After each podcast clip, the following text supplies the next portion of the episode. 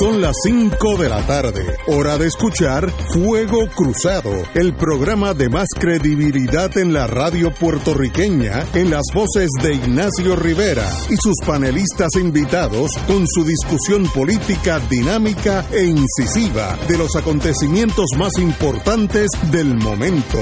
Fuego Cruzado comienza ahora.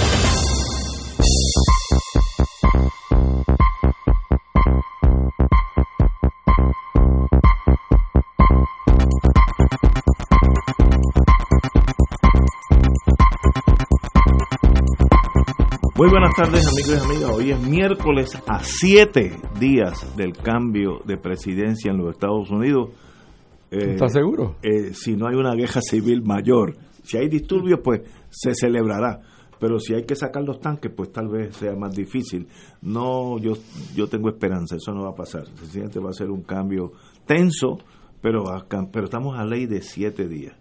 Yo estoy loco porque llegue el viernes, porque ya, ya nos faltará sábado con mis coñac, me lo paso lo más bien, domingo descansando, y cuando amanezca el lunes estamos a ley de tres días.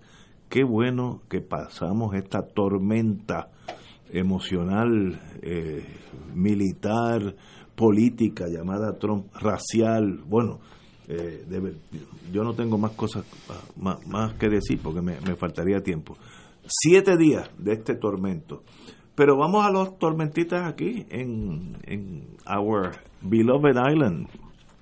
Como todos los miércoles, el día de los Héctor, Héctor Luis Acevedo, que está a mi, a mi derecha, y don Héctor Recha, que está a mi izquierda, como siempre, un privilegio estar con ustedes.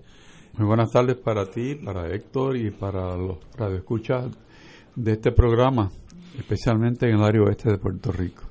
Este, este tira para el monte, este tira para allá, para, para, el oeste. Bueno, chicos, pero es que estamos No allí con una señal que es una pedra buenísima. ¿Ah, sí? ¿Seguro? Ah, no sabía eso, no, no. Qué bueno, qué bueno eso.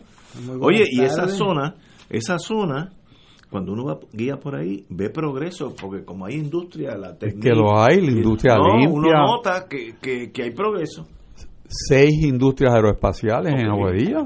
Pero se nota, mira, uno lo siente en el ambiente, cuando, cuando va en un carro, no estoy diciendo que me apeé, que lo mismo al revés, cuando uno va para esa zona de Maunabo, este...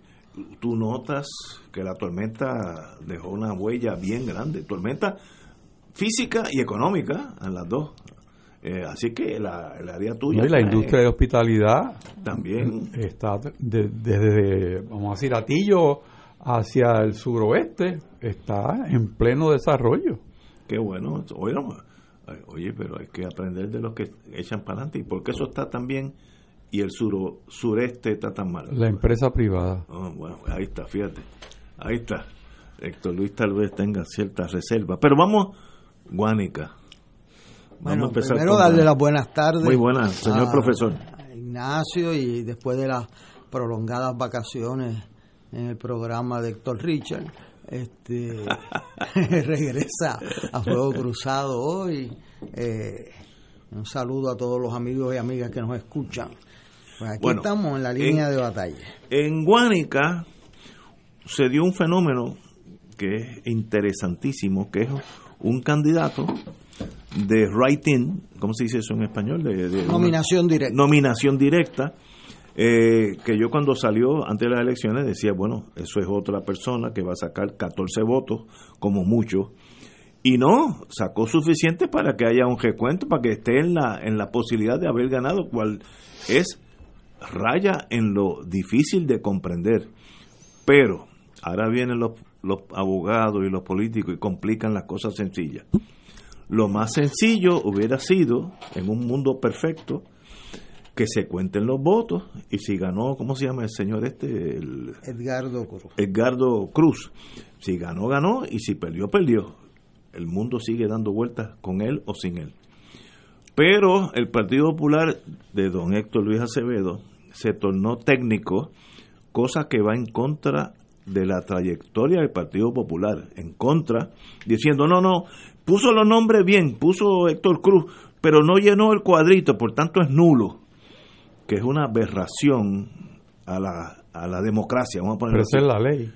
Bueno, esa es la ley de, de esta, pero la jurisprudencia de Estados Unidos aquí es todo lo contrario. ¿Y quién manda? Correcto. Eh, ¿Quién manda? Pues manda Estados Unidos. La intención del elector es lo único importante. Si pusieron en ese writing Ignacio Rivera, Ignacio sin la G, eh, Ignacio, pues miren, ¿saben que soy yo? Pues yo me llevo el voto. Ah, si gané o no, eso es otra cosa. Puedo ganar o perder. Pero no me limiten eso. Y los populares en Guanica, to their shame, dijeron, no, espérate, vamos a hacer trampa aquí. Vamos a ser bien técnico. No llenó el boquetito, puso el nombre correctamente, no lo llenó. La ley dice que no, si no lo llena es nulo, que es una ley que tropezará con las leyes ya mismo. Por tanto, no se cuenta. El presidente de la Comisión Estatal de Elecciones interpreta la ley literalmente, yo creo que es erróneo, pero la interpretó como ley y, y no contó los votos. El Supremo ayer, 7 a 1, indicó que se cuenten y gane el que gane. Eh, eso es a grandes rasgos lo que pasó, pero tenemos aquí a alguien que sí sabe de eso, así. Profesor Luis Acevedo, dígame, ¿qué está pasando en, Guanica, en la Guánica Central? ¿Te acuerdas de aquella bomba? Sí. aquella bomba iba dirigida en parte a un compueblano de Héctor Richard, que era el abogado de la Guanica Central. El abogado de la Guanica Central. Este, me acuerdo de Don José de Diego. Correcto. Este, bueno, en este programa por los últimos 10 meses, según mi mejor recuerdo, nosotros hemos estado señalando que la legislación electoral de Puerto Rico había sufrido un retroceso peligrosísimo en cuanto a la cultura democrática del país, donde bajo el liderato de don Tomás Rivera Chats, en el Senado se quería imponer un proyecto eh, que no reflejaba la voluntad de los electores para controlar el proceso electoral de Puerto Rico. Fueron pocas las voces eh, no partidistas que se dieron a esa tarea, el periódico El Nuevo Día, este programa, y unos, yo diría que eh, los partidos eh, emergentes, el partido eh, Proyecto Dignidad, Victoria Ciudadana, el PIB por su cuenta, porque no se quiso aliar con nadie, en esa batalla el Partido Popular dio esa batalla, Héctor Richard, el presidente de la Asamblea del municipio de Ponce por el PNP, dieron esa batalla que fue con gran silencio de miembros de ese partido, lo cual demuestra el miedo y finalmente la gobernadora el 20 de junio a las 4 y 15 de la tarde, último día, a la última hora, firmó ese proyecto eh, para vergüenza de ella y del país. El resultado de ese proyecto, al último momento le añadieron una disposición contraria, como dice el maestro del Coast Guard Ignacio Rivera, contraria a toda la jurisprudencia de los últimos 40 años en Puerto Rico que decía que si usted escribe un nombre de, en lo que se llama nominación directa, el writing, como lo decimos en buen puertorriqueño, tenía que escribirlo completo. Eh, eso era contrario a un caso que se llama Santos versus PP de Francisco Santos, eh, que decía que cuando yo estuve envuelto en ese caso y el Supremo fue eh, extremadamente liberal y cuando decía, mira, si pone Paco, yo le pregunté al Supremo a cuál Paco se los cuento y me dice, pues el único que está corriendo, sabe licenciado, que es Paco Santo.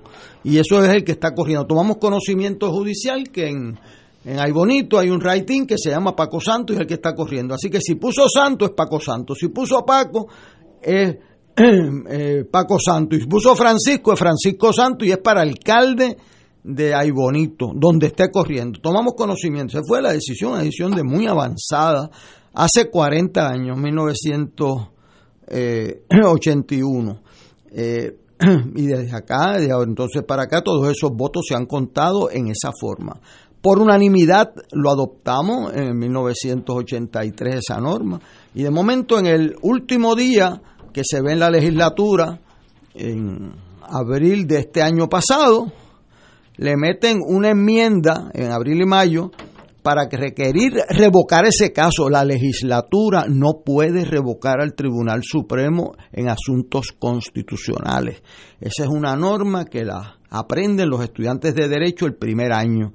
Y aquí el Senado de Puerto Rico, la Cámara de Representantes y la gobernadora le quisieron dar un golpe de Estado al derecho puertorriqueño adoptando una ley abiertamente queriendo revocar los casos del Supremo, que es en respeto a la decisión del elector. Hace 40 años, en el caso, en diciembre, 40 años y un mes, eh, y me recuerdo como hoy, eh, el Tribunal Supremo de Puerto Rico por unanimidad adoptó la norma de que no importa el tecnicismo, si la intención del elector es manifiesta, es legible, se puede entender, hay que respetarla por encima de cualquier tecnicismo. En aquel caso eran los que habían marcado encima de la insignia fuera del cuadrante en el Partido Popular o el PNP. Eso decidió la Cámara de Representantes del año 1980. Esa decisión se tomó por unanimidad en el Tribunal Supremo de Puerto Rico.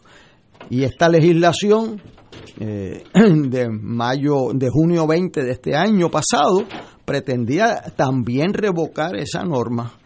Eh, lamentablemente, el, comisionado, eh, la oficina del comisionado del Partido Popular y del PNP eh, adoptaron una norma de, de querer poner esa, esa, esa ley por encima de la Constitución y de la jurisprudencia de los casos del Supremo y de la tradición del partido eh, que llevó ese caso en el 1980, que es el Partido Popular. Eso ha sido un profundo dolor para este servidor. Eh, lo tuve que hacer en el 2016 y lo hice en el 2020, eh, que aquí hay que respetar la intención del elector. En el caso de Aguadilla, el Partido Popular eh, requirió que se respetase la intención del elector, que votaron por José Julián Roldán eh, para alcalde de Aguadilla. Y entonces cuando llegó Guánica, como le perjudicaba la norma esa, pues adoptó otra norma que solamente si estuviera bien escrito el nombre y si puso una X. Y déjenme decirles que eso representa para que los amigos que nos escuchan sepan. Eh, cuando en la papeleta hay una parte que dice al final del lado derecho nominación directa, writing entre paréntesis. Dice, usted escribe el nombre del, eh, del candidato de su preferencia y marque un cuadrito eh, al lado izquierdo. Entonces aquí en este caso el, si no marcó el cuadrito, pero escribió el nombre de esta persona, a quien no conozco, pues el resultado de la, de la decisión del, del, juez Rosado Colomer, eh, a instancias del Partido Popular y del PNP, fue que si no puso el cuadrito, pues eso se tiene por no puesto, aunque esté el nombre completo de esa persona. Eh, ahora hay que ver si se lo contaron al que el elector no quiso, que es lo que yo entiendo que pasó.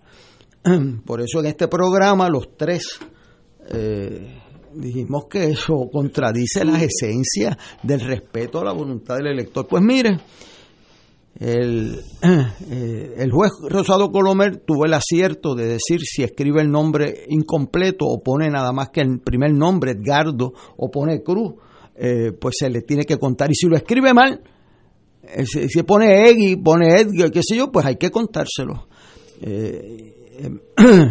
el candidato de mi partido impugnó esa determinación y fue al Tribunal Superior. Igualmente otra, que fue a instancias, la de la XS.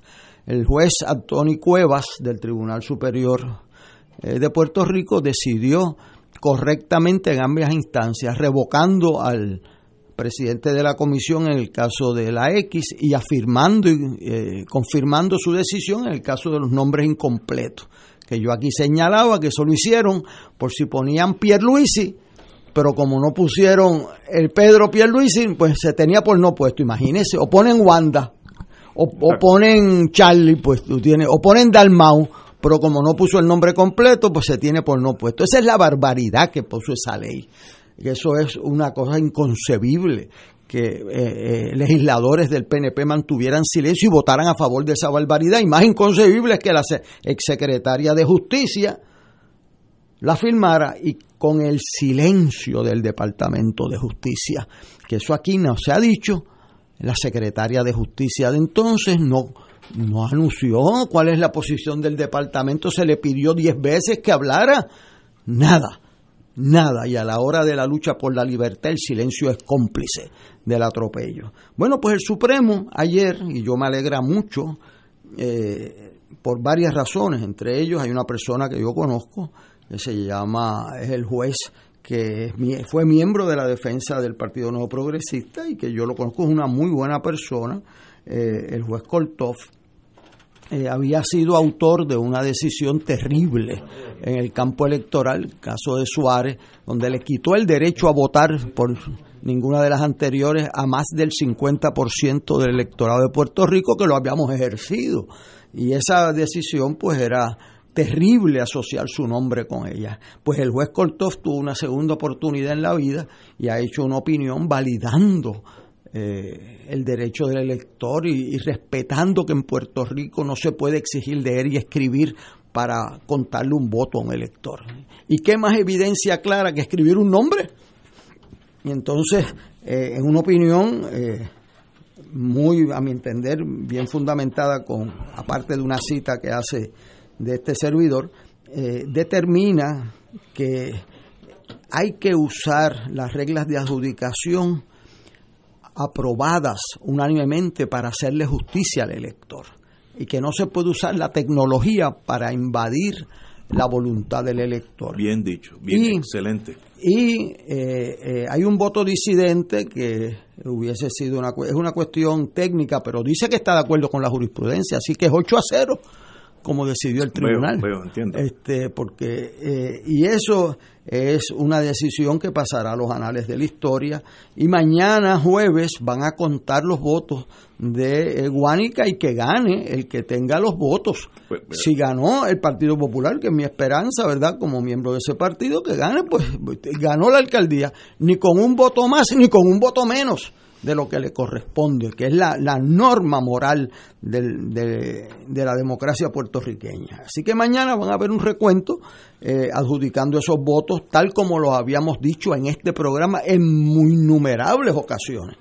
Antes de la ley, durante la firma de la ley y cuando vinieron los casos. No es ahora que decidió el Supremo, es cuando éramos vos en el desierto. Esa es la realidad. Y lo que yo quisiera que me escuchasen es, a la edad que tengo de millaje, que la, la democracia y la libertad son sistemas que se caen fácil. Correcto. Si nadie los defiende con vigor. Uno lo ve en el silencio. ¿Dónde estaban los legisladores cuando aprobaron esta ley?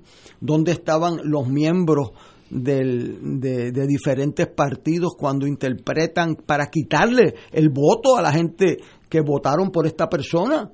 Según yo tengo derecho a que le cuenten los votos al miembro del Partido Popular y el otro tiene derecho al PNP y a lo que sea, pues este señor tiene derecho eh, a que le cuenten los votos. Y no hay democracia si uno defiende nada más que lo que le conviene. Esa es mi impresión. Y que estas cosas hay que pelearlas con vigor.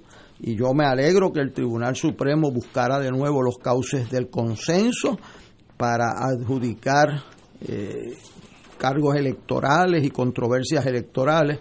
Eh, es una decisión donde la juez presidenta, los el juez Estrella hace una, una opinión concurrente excelente, igual que el juez Ángel Colón, eh, y el juez Koltov, yo creo que es una de las mejores decisiones que ha emitido y además para mí, como persona que le conozco y sé que es un hombre de bien, eh, pero que había cometido unos errores en el tribunal, esto le brindó la oportunidad de ser citado como una de las mejores decisiones en derecho electoral. Así que hoy es un día de justicia, de justicia para el elector, no es para el candidato, no es para el partido X o Y, es que hay que respetarle al elector su voluntad, esa es la, la base de una democracia, no se le puede exigir que puede votar como quiera, pero si no sabe leer y escribir, te quito el voto. Y si no votas como a mí me da la gana, pues entonces yo no te lo cuento. Ah, no, no, no. Eso, no es, eso es Trump y esa es otra gente, pero eso no es democracia. Democracia es que si usted tiene mayoría, usted tiene derecho a, a gobernar y si usted es minoría y perdió, pues usted acepte ese resultado con legitimidad. Y, y aquí hemos defendido consistentemente en este programa, que me llena de mucho orgullo, el derecho del elector a ser respetado en su voluntad. Tenemos que ir a una pausa, regresamos con el secretario de Justicia pasado. Ahorita viene por ahí el secretario de Justicia presente, pero ahora es don Héctor Rachel cuando vengamos de la pausa. Fuego Cruzado está contigo en todo Puerto Rico. Soy Brenda Padilla, directora de la Asociación Puertorriqueña de Diabetes. Si te falta sensación en los pies, pudieras tener daños en sus nervios. Lávalos bien y evita cortaduras o pinchazos para prevenir complicaciones. Recibiendo un tratamiento multidisciplinario, pudieras evitar una amputación. Soy Melissa Maldonado de la Alianza Life Generation. Hay productos, servicios y tecnologías para el cuidado del pie diabético. A tiempo, cuidando tus pies, previenes amputaciones. Oriéntate en nuestra página de Facebook Diabetes PR. De todo un poco, con Manolo Almeida, el más ameno en tus mañanas por Radio Paz 810 AM, de martes a viernes a las 9 de la mañana. Notas positivas, salud, ambiente, negocios y entretenimiento. De todo un poco, martes a viernes por Radio Paz. ¡Estamos vivos! Fuego Cruzado, el programa de más credibilidad en la radio puertorriqueña, es ahora la tribuna abierta de análisis noticioso, con diversas perspectivas que exploran el trasfondo de lo que acontece a diario y cómo nos afecta. Escucha Ignacio Rivera y sus panelistas invitados de lunes a viernes en Fuego Cruzado en transmisión diferida a las 10 de la noche por Oro 92.5 FM. Escucha los sábados a las 5 de la tarde para servirte un programa del Colegio de Profesionales del Trabajo Social de Puerto Rico con los temas de interés a la comunidad. Recuerda, los sábados a las 5 de la tarde para servirte por Radio Paz 810. Y ahora continúa Fuego Cruzado.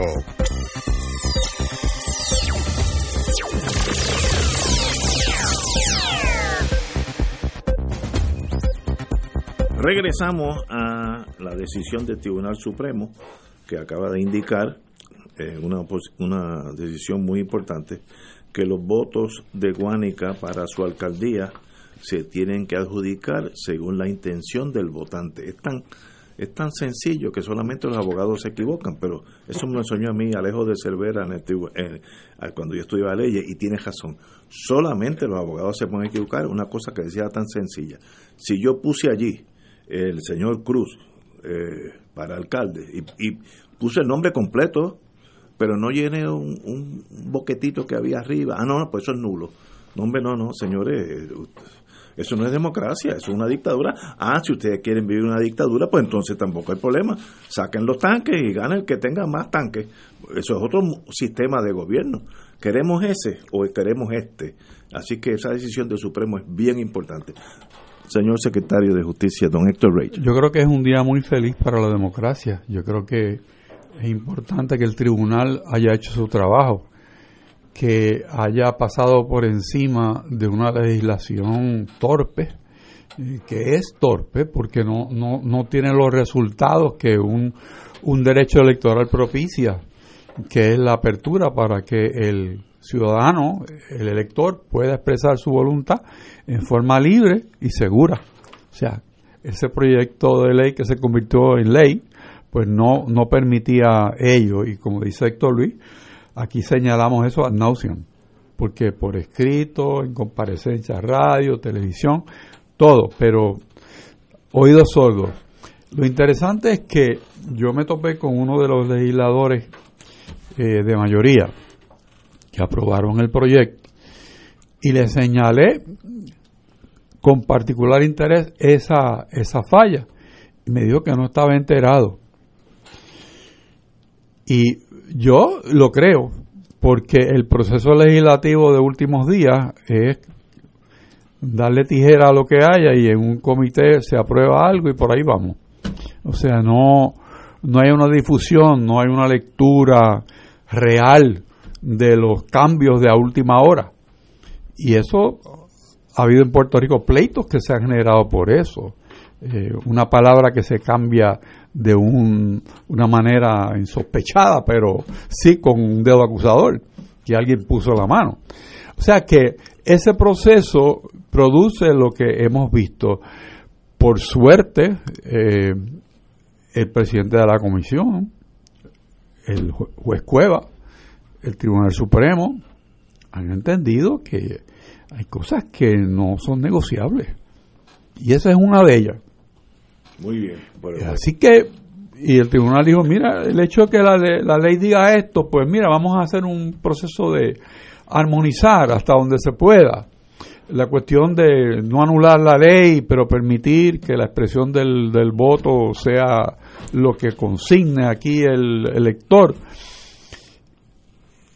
Y logró, llegó al resultado que la razón dictaba sin tener que meterse en unos problemas terribles de interpretación constitucional y con posibles visos de inconstitucionalidad de la ley eh, que estaba examinando. Así que hubo un buen juego de pies de parte del, juez ponente que me, parece, me parece que valida su rol como, como juez, especialmente en un área que él conoce muy bien, que es el derecho electoral.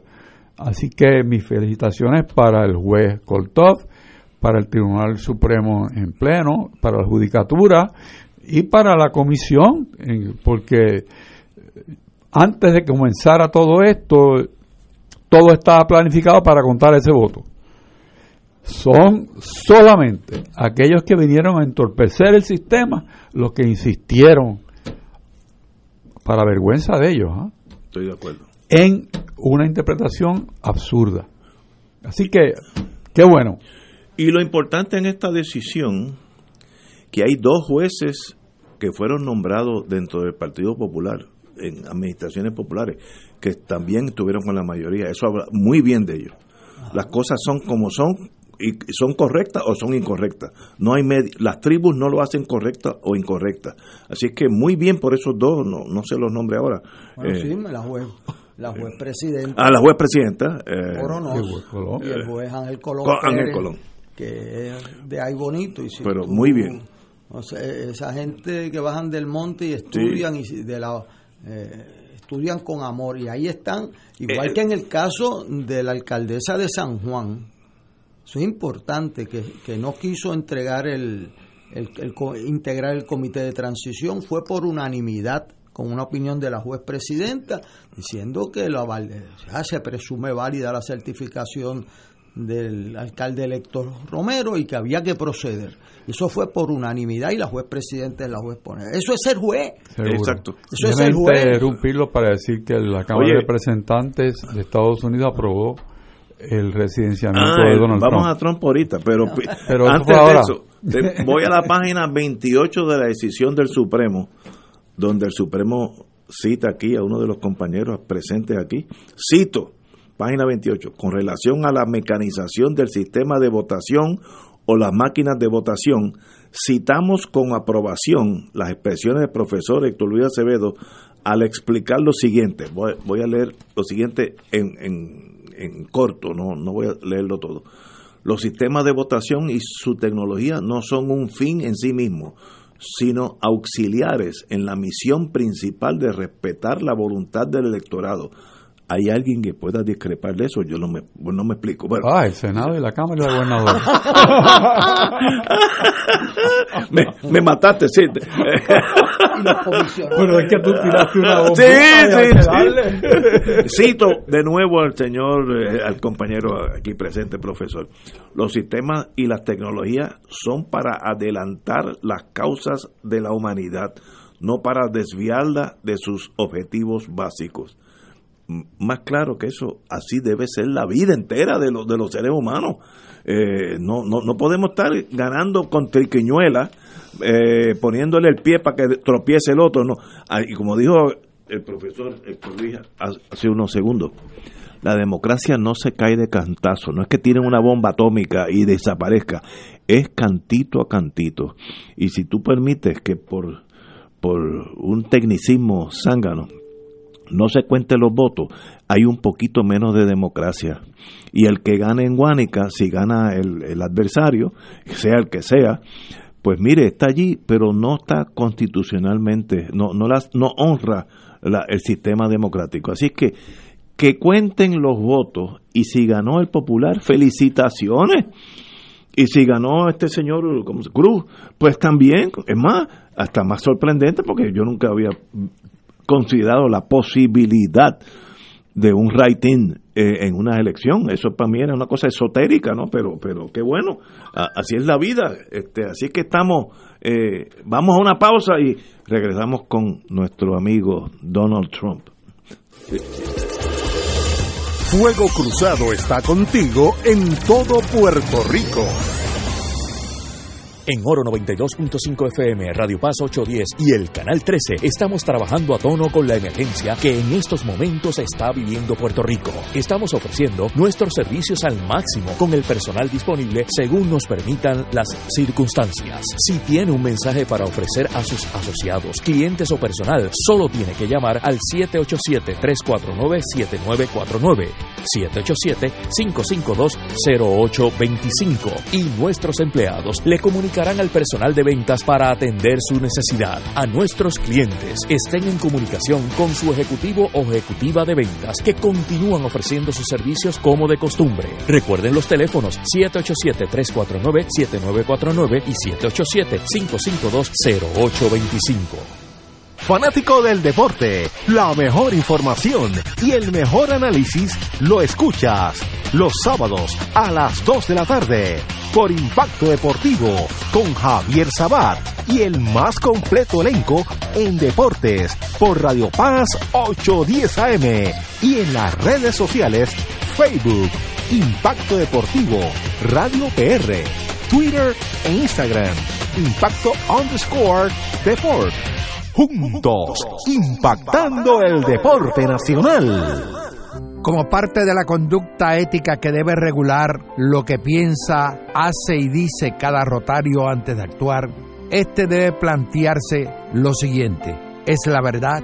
¿Es equitativo para todos los interesados? ¿Crea buena voluntad y mejores amistades? ¿Es beneficioso para todos los interesados? Esta es la prueba cuádruple. Mensaje del Club Rotario de Río Piedras. Cómprame un sistema solar y escúchame aquí en Radio Paz. Todos los viernes a las 4 y 30 de la tarde te espero para que me cuentes tus inquietudes acerca de placas solares con baterías. Comunícate conmigo, soy Luis Enrique, al 787-536-7938 de Solar Store. Cómprame un sistema solar.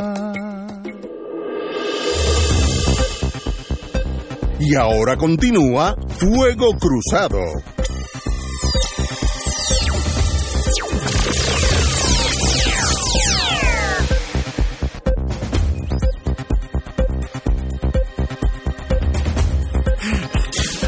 Regresamos amigos y amigas a Fuego Cruzado. Bueno, lo más importante, yo estoy, yo estoy seguro que el mundo entero está atento a, esta noticia, que es muy trágica eh, para los Estados Unidos y aquellos que toda la vida hemos estado bajo esa bandera y queremos esa asociación permanente, pues uno tiene que estar triste porque la nación se ha ido en una picada de antidemocrática, neofascista, en serio, no es un, no es un tema de, de, de cóctel con amigos, es en serio. Y la Cámara acaba de votar para que comience el proceso de residenciamiento, impeachment, que es removerlo de la posición de la presidencia. Ahora, ya votaron. Eso ahora tendría que ir al Senado. Mitch McConnell, estoy seguro que no va a hacer nada hasta después que del, del 20, eso apostaría a eso. Entonces no se tornaría académico todo, porque no puede haber un residenciamiento para salir de un presidente si ya no lo es. Estoy, estoy pensando en voz alta, no, no, no sé. Hay, hay unas interpretaciones con eso, porque una de las penalidades de ese impeachment, de ese residenciamiento, es que no puede ocupar un puesto, Exacto, sí. un, puesto adicional. Y tenían el problema de que puede haber el juicio de residenciamiento y las vistas de confirmación del gabinete porque en Estados Unidos el régimen constitucional es diferente al de Puerto Rico. En Estados Unidos el Congreso se reúne el día 3 de enero y el presidente jura el 20, por lo tanto no hay nombramientos de receso. Eso lo que quiere decir es que el miércoles que viene, cuando jure el presidente Biden, no hay secretario de defensa, no hay secretario de Estado hasta que lo confirme el Senado, no hay secretario de salud. O sea, el sistema, no hay nombramiento de receso porque ya está reunido el Congreso y receso es cuando no está reunido. En Puerto Rico el gobernador jura el 2 y la legislatura jura el 2, pero se constituye una semana después. Y eso permite un nombramiento de receso de todo el gabinete, hay jefe de la policía, hay jefe de salud. Eh, esa es una diferencia importantísima que el sistema nuestro en ese sentido es más operacional, más realista, más protege el gobierno que haya gente, lo, lo protege con, con mayor sabiduría. Así que esa es la situación, 237 asientos 97 fue la votación del residenciamiento, eso tendría que ir al Senado. En el Senado se necesitarían dos terceras partes del número absoluto del Senado, que serían 67 votos, eh, para sacar convicto a, eh, a, a, Trump. Eh, esos votos no son fáciles de conseguir. yo creo que lo que va a hacer McConnell es decir, yo me voy a reunir el 19 para ver cómo se porta de aquí a allá Ahora, si el presidente Trump mañana viene y perdona a su familia y perdona a él mismo, a él mismo y perdona a Giuliani, que está en la cuerda floja, eso es increíble como se ha desprestigiado. Entonces yo creo que aparecen los votos. Y eso es lo que McConnell está usando como el mecanismo de tengo la mano arriba, pórtate bien o te tengo que sacar. Eh, y esa es la situación, a mi entender. Señores, vamos a empezar. la vida es cambio, así que vamos a cambiar el escenario. Yo tenía al señor secretario citado, o tengo para las seis de la tarde, pero está aquí al frente de nosotros. Eh, así es que vamos a empezar ahora porque él está un poquito más ocupado que nosotros. Así que bienvenido, señor secretario. Sí, hoy es el día de los actos. Y yo creo que este es uno de los pocos programas en la historia de Puerto Rico donde han comparecido dos secretarios de justicia a la misma vez. Eh, el señor Héctor Rachel y su señoría en este momento. Así que bienvenido. Y para mí es un honor estar contigo y con, eh, con, Héctor Luis Acevedo, a quien yo aprecio y respeto muchísimo, y con Héctor Richard también, a quien conozco hace tiempo. Cuando yo empecé como abogado, ya está, está, lo veo en Arecibo y este, un excelente abogado y un excelente puertorriqueño, este, quien yo aprecio y respeto mucho. Y de hecho, y de quien me ha aconsejado, este, lo he llamado para que me dé consejo. Yo, su señoría, lo, lo llamaba porque tiene mucha experiencia, no es porque sea mi amigo, pero conozco que se dedicó al servicio público con toda la profundidad de su espíritu y todavía en el todavía en su forma hay algo de servicio público, aunque está en la empresa privada. Es que privilegio tenerlo aquí, señor secretario. Gracias, gracias, Bueno, empezó, no había, como yo hubiera dicho mi mamá, la tinta no se hubiera secado en, en, en el papel eh, y ya hay un caso trágico de tres policías muertos uno estatal y dos, dos eh, del municipio de Carolina. Eh, y obviamente pues eso se refleja en su señoría, porque usted es el que representa el Departamento de Justicia en Puerto Rico. Así que, ¿qué comentarios tiene si alguno sobre esa tragedia? Vamos a ponerlo así. Bueno, mira, eh, número uno, este, yo quiero solidarizarme con la familia de, de, los policías fallecidos y, de, y, y del policía herido. Este, pero eso demuestra que en Puerto Rico eh, los valores se han ido erosionando a tal magnitud donde la economía subterránea este, que va unida este al narcotráfico en muchas ocasiones pues está creando un, daño social enorme. Eh, en cuanto al gobierno pues mira el gobierno tiene que reenfocar a mi modo de ver este su ataque a la criminalidad comenzando por una educación este, más sostenida, este, más igualitaria, porque aquí en un momento dado, los hombres grandes y mujeres de este país, los que empezaron y forjaron el nuevo Puerto Rico, fueron producto de escuela pública. Y, y en un departamento donde había mucho menos dinero que ahora. O sea, estamos hablando que el presupuesto del Departamento de Educación en estos momentos son 3 mil millones de dólares.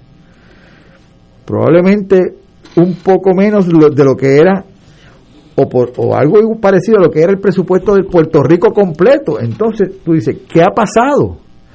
¿Qué ha pasado con la educación? Porque entonces, ¿qué pasa? La educación en un momento dado era lo que te brindaba a ti la oportunidad de subir en la escalera social y económica para que las personas pudieran subir de nivel de clase pobre a clase media, a clase alta y así sucesivamente.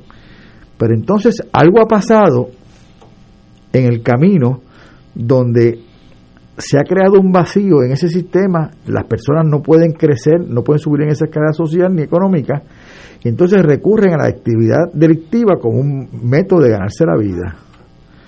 Y le ha creado un problema al gobierno. Entonces, en un gobierno donde hay recursos de recursos y limitaciones de o sea, pocos recursos y muchas limitaciones, entonces me parece a mí que es hora de que el gobierno de Puerto Rico trate de reenfocar su eh, visión de la criminalidad, de cómo atacar el crimen y sobre todo hay que hay que trabajar con mucha más inteligencia. Con inteligencia, utilizar los aparatos de inteligencia de las agencias, tanto a nivel federal como de Puerto Rico, para tratar de identificar aquellas, aquellas, aquellos segmentos de la sociedad que están cometiendo crímenes y aquellas actividades que nos pueden llevar a cabo, pero que nos pueden, nos pueden llevar hacia los que cometen delitos.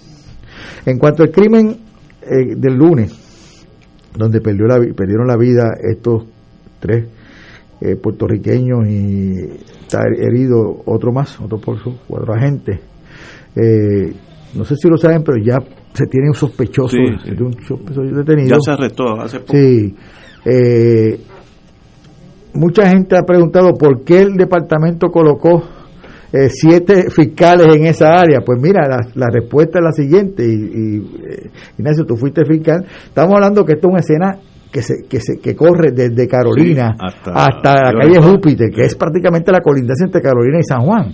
Entonces, no solamente hay un delito, se cometen tres delitos. Hay, hay un choque, eh, un, un asesinato, luego hay otro aquí, luego hay otro. Entonces, en esas tres escenas, para tú mantener la evidencia, para que tú la puedas presentar en su día en juicio, tú tienes que mantener unos fiscales que te cojan esos segmentos. Se, dividió la, las escenas en tres segmentos, en tres escenas. donde empezó en, el, en el, trayecto. Eh, y luego, y luego el final. Bueno, pues en, esa, en esas áreas colocaron dos fiscales en cada una este, un fiscal de, de mucha más experiencia y otro, y otro que más, de menos experiencia, pero en esas tres escenas se colocaron, se, colocaron esos eh, dos fiscales en cada uno, más cuando viene el FBI, se llama al fiscal de que está en el Centro de Investigaciones Metropolitana y va. Y, y por eso es que suman siete.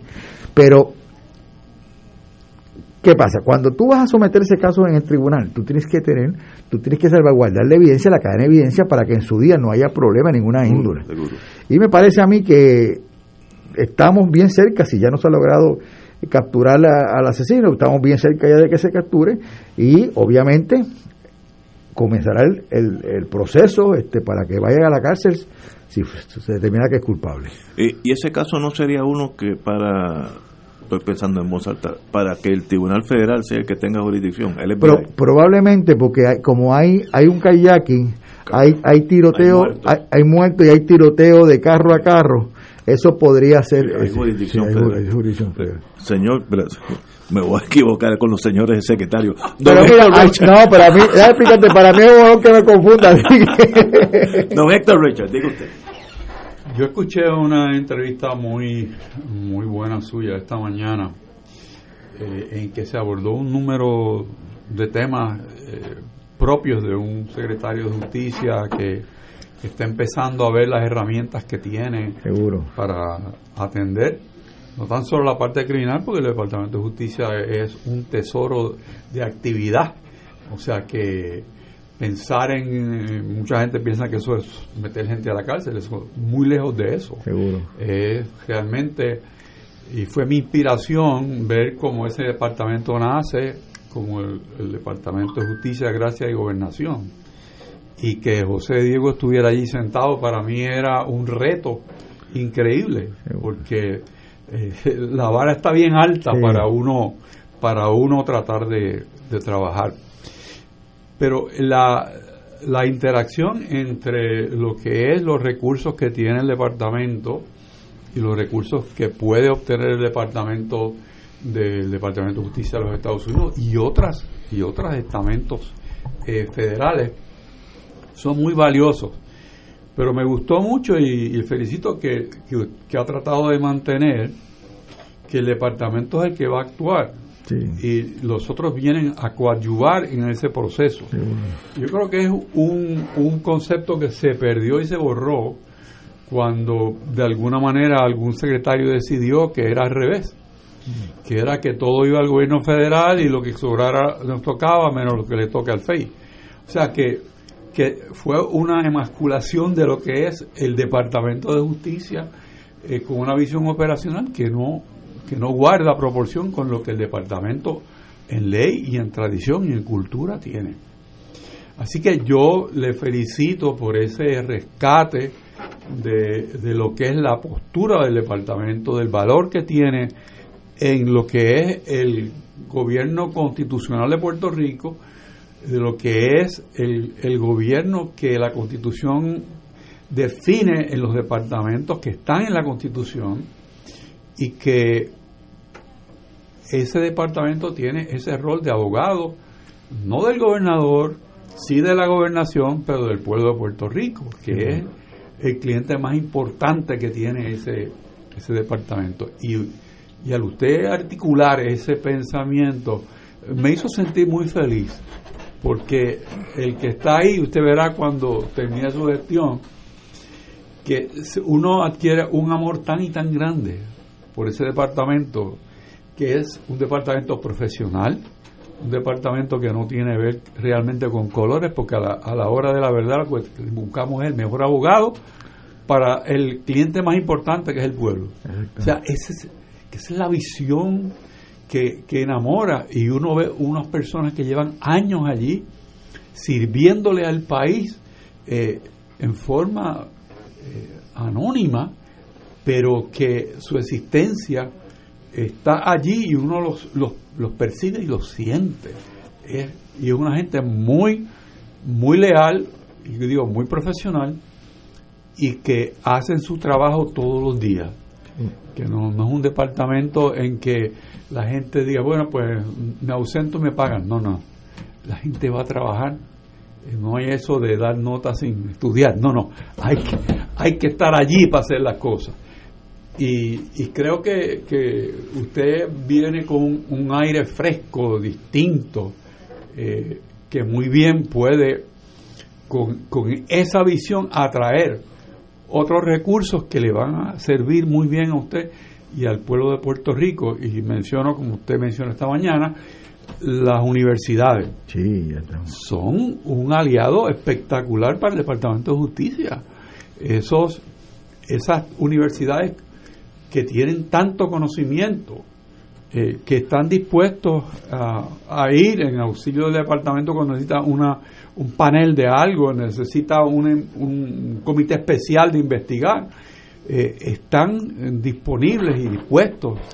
Eh, la institución que usted y yo hemos militado, el Colegio de Abogados, está disponible. O sea, siempre ha estado al servicio del Departamento de Justicia.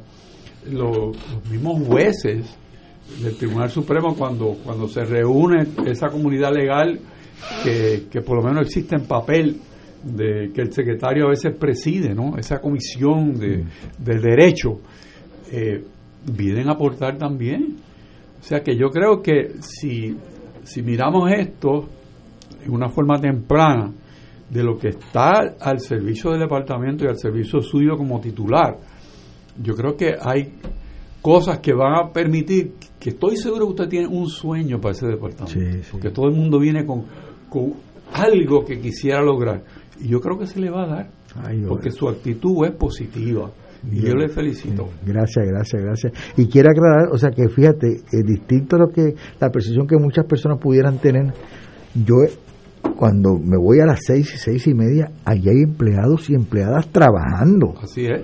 trabajando y no son y de, de, de, todos de todos los niveles de confianza o, regulares o sea, y, y, a mí me da una emoción porque yo digo tú sabes eso es lo que yo quiero que Puerto Rico tenga y llegué con un compromiso de, de limitarme a juzgar a las personas en base al mérito solamente o sea y quiero o sea, y, y ese es mi compromiso gracias a Dios tuve, tuve y tengo la confianza del señor gobernador en ese aspecto, no me ha hecho ninguna exigencia en cuanto a eso. Y no sé, me siento contento, como dice, ilusionado con, lo, con el papel que me, toca, con el trabajo que tengo que hacer. Don Héctor Luis Acevedo. También miembro del Departamento de Justicia. Ah, también. Sí. Mis mejores días en el servicio público. Eh, los tuve en el Departamento de Justicia de noviembre de 1973 a agosto de 1975, eh, bajo de Jesús Schuch, eh, Fernando Agraí, yo fui su ayudante. Yo veo esos años con no, no con la añoranza que hace Héctor Richard, que uno oye a Héctor Richard hablando del Departamento de Justicia y puede escribir un poema. O sea, el, rigor de, trabajar horas. Antes el departamento estaba en el Palacio Rojo, que era eh, al, lado, al lado de... Entonces nosotros, eh, era mi jefe y me venía a buscar a casa en un Toyotita amarillo y eh, a las siete y media de la mañana y me volví a traer a las nueve y media, diez de la noche. Los niños a veces estaban dormidos ya. Este, y el gobernador Hernández Colón, que conjunto a usted eh, vienen de la práctica privada, eh, y fue un, gran secretario de justicia, miraba desde su oficina en Fortaleza a las 8 de la noche y llamaba y sonaba el teléfono. Nosotros decíamos, ¿y quién a las 8 de la noche llama aquí a la oficina del secretario? Y era él, me dice, aquí lo estoy viendo aprovechen que están ahí, cotéjame ahí este caso y qué sé yo, porque eso era así. Este, y ser secretario de justicia con Hernández Colón de gobernador es una situación bien retante. Eh, yo conozco a Domingo Emanueli, eh, me lo presentó David Noriega Rodríguez hace muchos años ya, David ya no está con nosotros. Eh, conocí a su hombría de bien, cuando hubo casos, algunos de los que hemos discutido aquí, que la posición del partido en que militaba, él no la correspondió en la defensa de ella, porque entendía que era contrario a los mejores intereses de la democracia puertorriqueña, eso se lo tengo a su crédito. Eh, también le tengo a su crédito que es un hombre de bien. Y los puestos, como usted sabe, aquí yo fui secretario de Estado, fui secretario de Justicia, los puestos pasan, pero hay gente que se tienen que ir del país. Eh, eh, y no pueden darle la cara a este país. Y hay gente que están en los programas hoy y fueron exsecretarios de justicia y pueden vivir. Lo que no se puede vivir es cuando usted renuncia a las prerrogativas fundamentales de ese puesto, porque entonces el recuerdo es, terrible. Así que mis mejores deseos, yo si fuera senador votaba por su confirmación, eh, con la esperanza de que los mismos ideales que le he mantenido como una persona honorable, no lo renuncie por un cargo. Y déjeme decirle algo, mi experiencia consistente es que los gobernadores respetan al que se da a respetar. Eh, yo me recuerdo que don Fernando Chardón me dijo que una vez eh, lo llamó el gobernador Romero Barceló y le dijo que qué había hecho al nombrar a Freddy Mora, comandante de la Brigada 92, que es la que tiene la mayoría de los soldados de la Guardia Nacional, si eso era un popular. Y entonces don eh, Eh, Luis González Vales le, dijo al, al, gobernador, mire gobernador, usted es el comandante jefe y si usted quiere nombrarlo, usted se busca otro ayudante general. Pero yo voy a nombrar el más capacitado. Y si los muchachos tienen que ir a la guerra, tiene que ser el más y ese es el más capacitado. Si usted quiere, mi posición está. Y Luis Romero dijo: No, no, no. Yo lo que hacía era una pregunta inocente. yo me imagino otra persona que le hagan esa pregunta inocente y sale mandado y cambie el comandante. O sea, eh, los gobernadores miden a su gabinete, saben la temperatura. Usted llega ahí con mucha buena voluntad, con ánimo de trabajar y de aprender de ese departamento. Eh, tiene grandes retos y yo me alegra mucho la afirmación que usted ha hecho de que si nosotros tenemos hoy la mitad de los menos de la mitad de los estudiantes de escuela pública se nos dan de baja los varones, vacían las escuelas y llenan las cárceles. Y entonces, eh, y, con suerte las cárceles, porque el nivel de, de, éxito en conseguir los culpables en Puerto Rico es de los más bajos. Así que mis mejores deseos, eh, éxito en esa labor. Puerto Rico necesita un secretario de justicia respetado. Eh, estábamos discutiendo antes que usted llegara que cuando vino el proyecto electoral, el Departamento de Justicia brilló por su ausencia y era un proyecto que ayer lo declararon que su texto no es constitucionalmente viable. Y eso lo sabía todo el mundo, pero el Departamento de Justicia incumplió su deber con el pueblo de Puerto Rico. Termino diciendo que hace una semana el presidente Biden eh, nominó al próximo secretario de Justicia, al juez Garland. ¿Y qué dijo? El General, el secretario de Justicia, no es mi abogado no es mi abogado personal, es el abogado del pueblo de los Estados Unidos. Y eso es un cambio filosófico mayor. Y ese departamento lo distinguen en la rama ejecutiva por su independencia. Y yo espero que usted mantenga esa antorcha en alto, eh, tal como la ha expresado, y que ese es el legado que uno deja al país. Eh, cómo bregó el Domingo Emanuel con los retos eh, de la política, con los retos de un buen gobierno, con la agenda de tener un sistema justo, eh, a, qué, a qué personal impulsó, cómo trató a la gente buena, eh, a quién empujó, qué gente reclutó, cómo vio en los casos difíciles. Tiene la buena voluntad. Esa buena voluntad hay que sembrarla con acciones para el resto de su cuatrenio. Mucha suerte. Para no interrumpir a los compañeros, eh, vamos a una pausa, amigos, y regresamos con el señor secretario de Justicia, don Domingo Emanueli. Fuego Cruzado está contigo en todo Puerto Rico. Buenos días familia. Es la casa a la que siempre puedes llegar sin invitación. A las 10 de la mañana, Judith Felicie es tu anfitriona para conversar sobre medicina, psiquiatría de niños y adolescentes, artes, derecho, valores y fe. Todos los días por Radio Paz 810 AM. Buenos días familia. Donde una conversación parece demasiado corta. Buenos días familia. De lunes a viernes por Radio Paz 810 AM.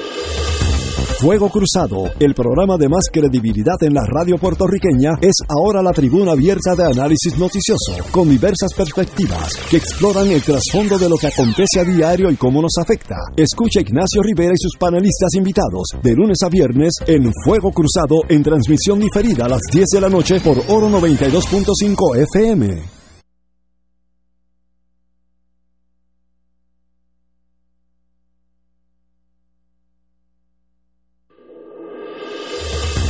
Fuego Cruzado, el programa de más credibilidad en la radio puertorriqueña, es ahora la tribuna abierta de análisis noticioso, con diversas perspectivas que exploran el trasfondo de lo que acontece a diario y cómo nos afecta. Escucha Ignacio Rivera y sus panelistas invitados de lunes a viernes, comenzando a las 5 de la tarde por Radio Paz 810 AM y la cadena radial nacional de Fuego Cruzado. Radio Paz te ofrece el mejor motivo para levantarte temprano y disfrutar el comienzo de un nuevo día de lunes a viernes con Enrique Liboy y Radio Paz en la mañana. La dosis perfecta de noticias, deportes y éxitos musicales de todos los tiempos, humor y curiosidades, calendario de actividades y tus peticiones musicales por el 787-300-4982. Conéctate con el 810 AM de lunes a viernes con Enrique Liboy y Radio Paz en la mañana. Hermano y hermana de Radio Paz, te saluda el Padre Milton. Recién hemos terminado nuestro Radio Maratón de Radio Paz 2020, un adviento en clave misionera. Y como nos dice el versículo que nos guió durante toda la semana de Mateo 7:7, pidan y se les dará, busquen y hallarán, llamen y se les abrirá la puerta. La providencia de Dios se ha manifestado a través de los donativos que ustedes hicieron llegar, logrando una cantidad histórica en un Radio Maratón de Radio Paz. Les recuerdo a aquellos que están recibiendo la boleta en su casa, devolverla con su cheque o su giro postal para que la promesa se haga una realidad. Que el Señor le multiplique ciento por uno y sigamos celebrando juntos la misión de Radio Paz 810.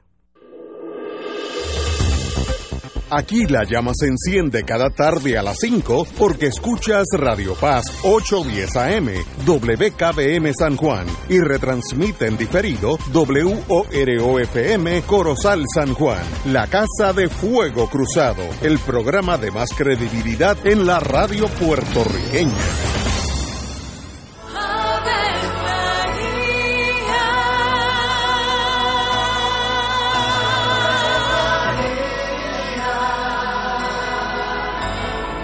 El ángel del Señor anunció a María. Y ella concibió por obra del Espíritu Santo. Dios te salve María, llena eres de gracia, el Señor es contigo.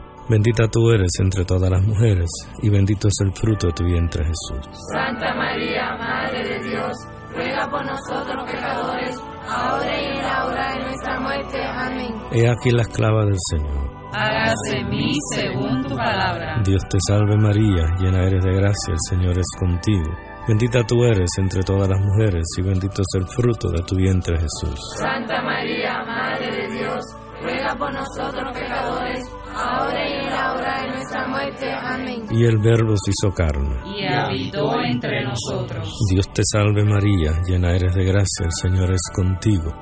Bendita tú eres entre todas las mujeres y bendito es el fruto de tu vientre Jesús. Santa María, Madre de Dios, ruega por nosotros Ruega por nosotros, Santa Madre de Dios. Para que seamos dignos de alcanzar las promesas de nuestro Señor Jesucristo. Oremos. Derrama, Señor, tu gracia sobre nosotros, que por el anuncio del ángel hemos conocido la encarnación de tu Hijo, para que lleguemos por su pasión y su cruz a la gloria de la resurrección, por Jesucristo nuestro Señor. Amén. Gloria al Padre, al Hijo y al Espíritu Santo. Como era en un principio, ahora y siempre, por los siglos de los siglos. Amén.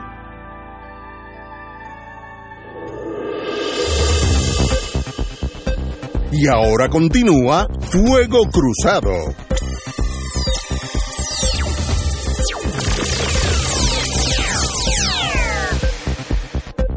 Regresamos, amigos y amigas, aquellos que sintonizaron ahora. Tenemos ya con nosotros hace unos 20 minutos al señor secretario de Justicia, Domingo Emanuel, y a quien le damos la bienvenida nuevamente. Eh, Domingo, eh, usted fue residente de Arecibo toda una vida, pero me dicen que ahora está por San Juan. Sí, sí, hace aproximadamente cinco años. Ah, este, no lo sabía. sí, mi, mi esposa. Pero la oficina de ustedes sigue siendo en Arecibo. Bueno, yo tenía oficina, oficina toda mi vida en Arecibo. Eh, a los últimos seis años, pues mi socio era mi hijo, este Gabriel Emanuel Anzaroto, entonces tan pronto, pues obviamente me llevó el nombramiento, pues ya en junio 30 yo cesé, o sea, la parte la parte mía de la corporación, se- este, la, se- la- la cerré, se la cedí a mi hijo. Entonces, eh, pues, me quedé esperando, obviamente, eh, que llegara ahora en enero para, para trabajar en el gobierno. Eh, y por otro lado, pues hace cinco años, cuando ya todos los hijos estaban ya eh, establecidos y todos viviendo en, fuera de Arecibo, estaban en San Juan, pues nos vinimos para San Juan y empezamos desde antes, veníamos de vez en cuando a quedarnos hasta que decidimos ya quedarnos en, en San Juan, este, pero yo, yo viajaba todos los días, Arecibo. todos los días a Arecibo a trabajar. Este, eh, ya el último año, este, pues yo empecé a bajar la guardia, a trabajar menos, eh, medio tiempo, este, pero iba, o sea, salía, me iba temprano y regresaba más temprano, regresaba a las 12 a la hora del mediodía, pero estaba eh, viajando a Arecibo todos los días. No, eso es cansón, eso no es todos los días es Sí, pero tú- si, si tú supieras, te sirve como cuando tú te montas en ese carro y empiezas a, a hablar y a pensar como, como que te sirve como de terapia para tú ir repasando el día. Más cansón es cuando vienes con el sol por la tarde. Ay, qué cansón, pero... No, verdad, verdad, sí. Sí, pero... Este, yo veo a su señoría como un capitán de un barco bien grande que, que se llama Departamento de Justicia, que tiene, ¿cuántos empleados hay? 1400 aproximadamente. Bueno, es un crucero pesado, Eh, eh, donde administrar esos 1.400 seres humanos es un trabajo a tiempo completo, eso no sí, es fácil. no, no, yo, yo te digo, yo, yo regreso más tarde ahora a mi casa de lo que yo regresé en toda mi vida, de mi práctica privada. Este, lo que, fíjate, y lo más, y uno va aprendiendo, cada día uno aprende, y quiero que sepa que tan pronto me nombraron, yo me comuniqué con casi todos los exsecretarios de justicia y esto Richard es un testigo de eso yo hablé con muchos de ellos con este con Fernando Agraí a quien yo conozco y aprecio muchísimo eh, con este con don César Miranda eh, con este con el licenciado el, licenciado eh, Luis Sánchez Betance, con, con, el licenciado este Somoza, bueno, con, con todo, con todo. Y bueno, te repito, tú vas como, como puliendo una pieza, que es lo que, de lo que tú quieres hacer, un, trabajando en un cuadro que tú quieres hacer. Entonces, cada, cada uno tiene una, una visión distinta, pero dentro, cuando tú recibes toda esa información, lo que más me resalta a mí es que hace falta devolverle al departamento la independencia de criterio. O sea, que el fiscal y los abogados tengan una independencia de criterio. Entonces, ¿qué pasa? ¿Cómo yo hago eso? Pues yo, cuando nombro a la jefa de los fiscales, excelente, la licenciada, la fiscal Melissa Vázquez, pues yo la llamo y digo, mira, yo te voy a dar lo que te dice la ley, la discreción para tú eh, actuar como, como una jefe fiscal y con una forma independiente. Ahora, esa misma independencia de criterio que te estoy dando a ti, yo quiera que tú se lo dé a los fiscales de distrito y a los fiscales de sala. Porque un fiscal de sala que tiene que estar consultando en San Juan para que te den aprueben o una o sea o una alegación o que te aprueben este una inmunidad.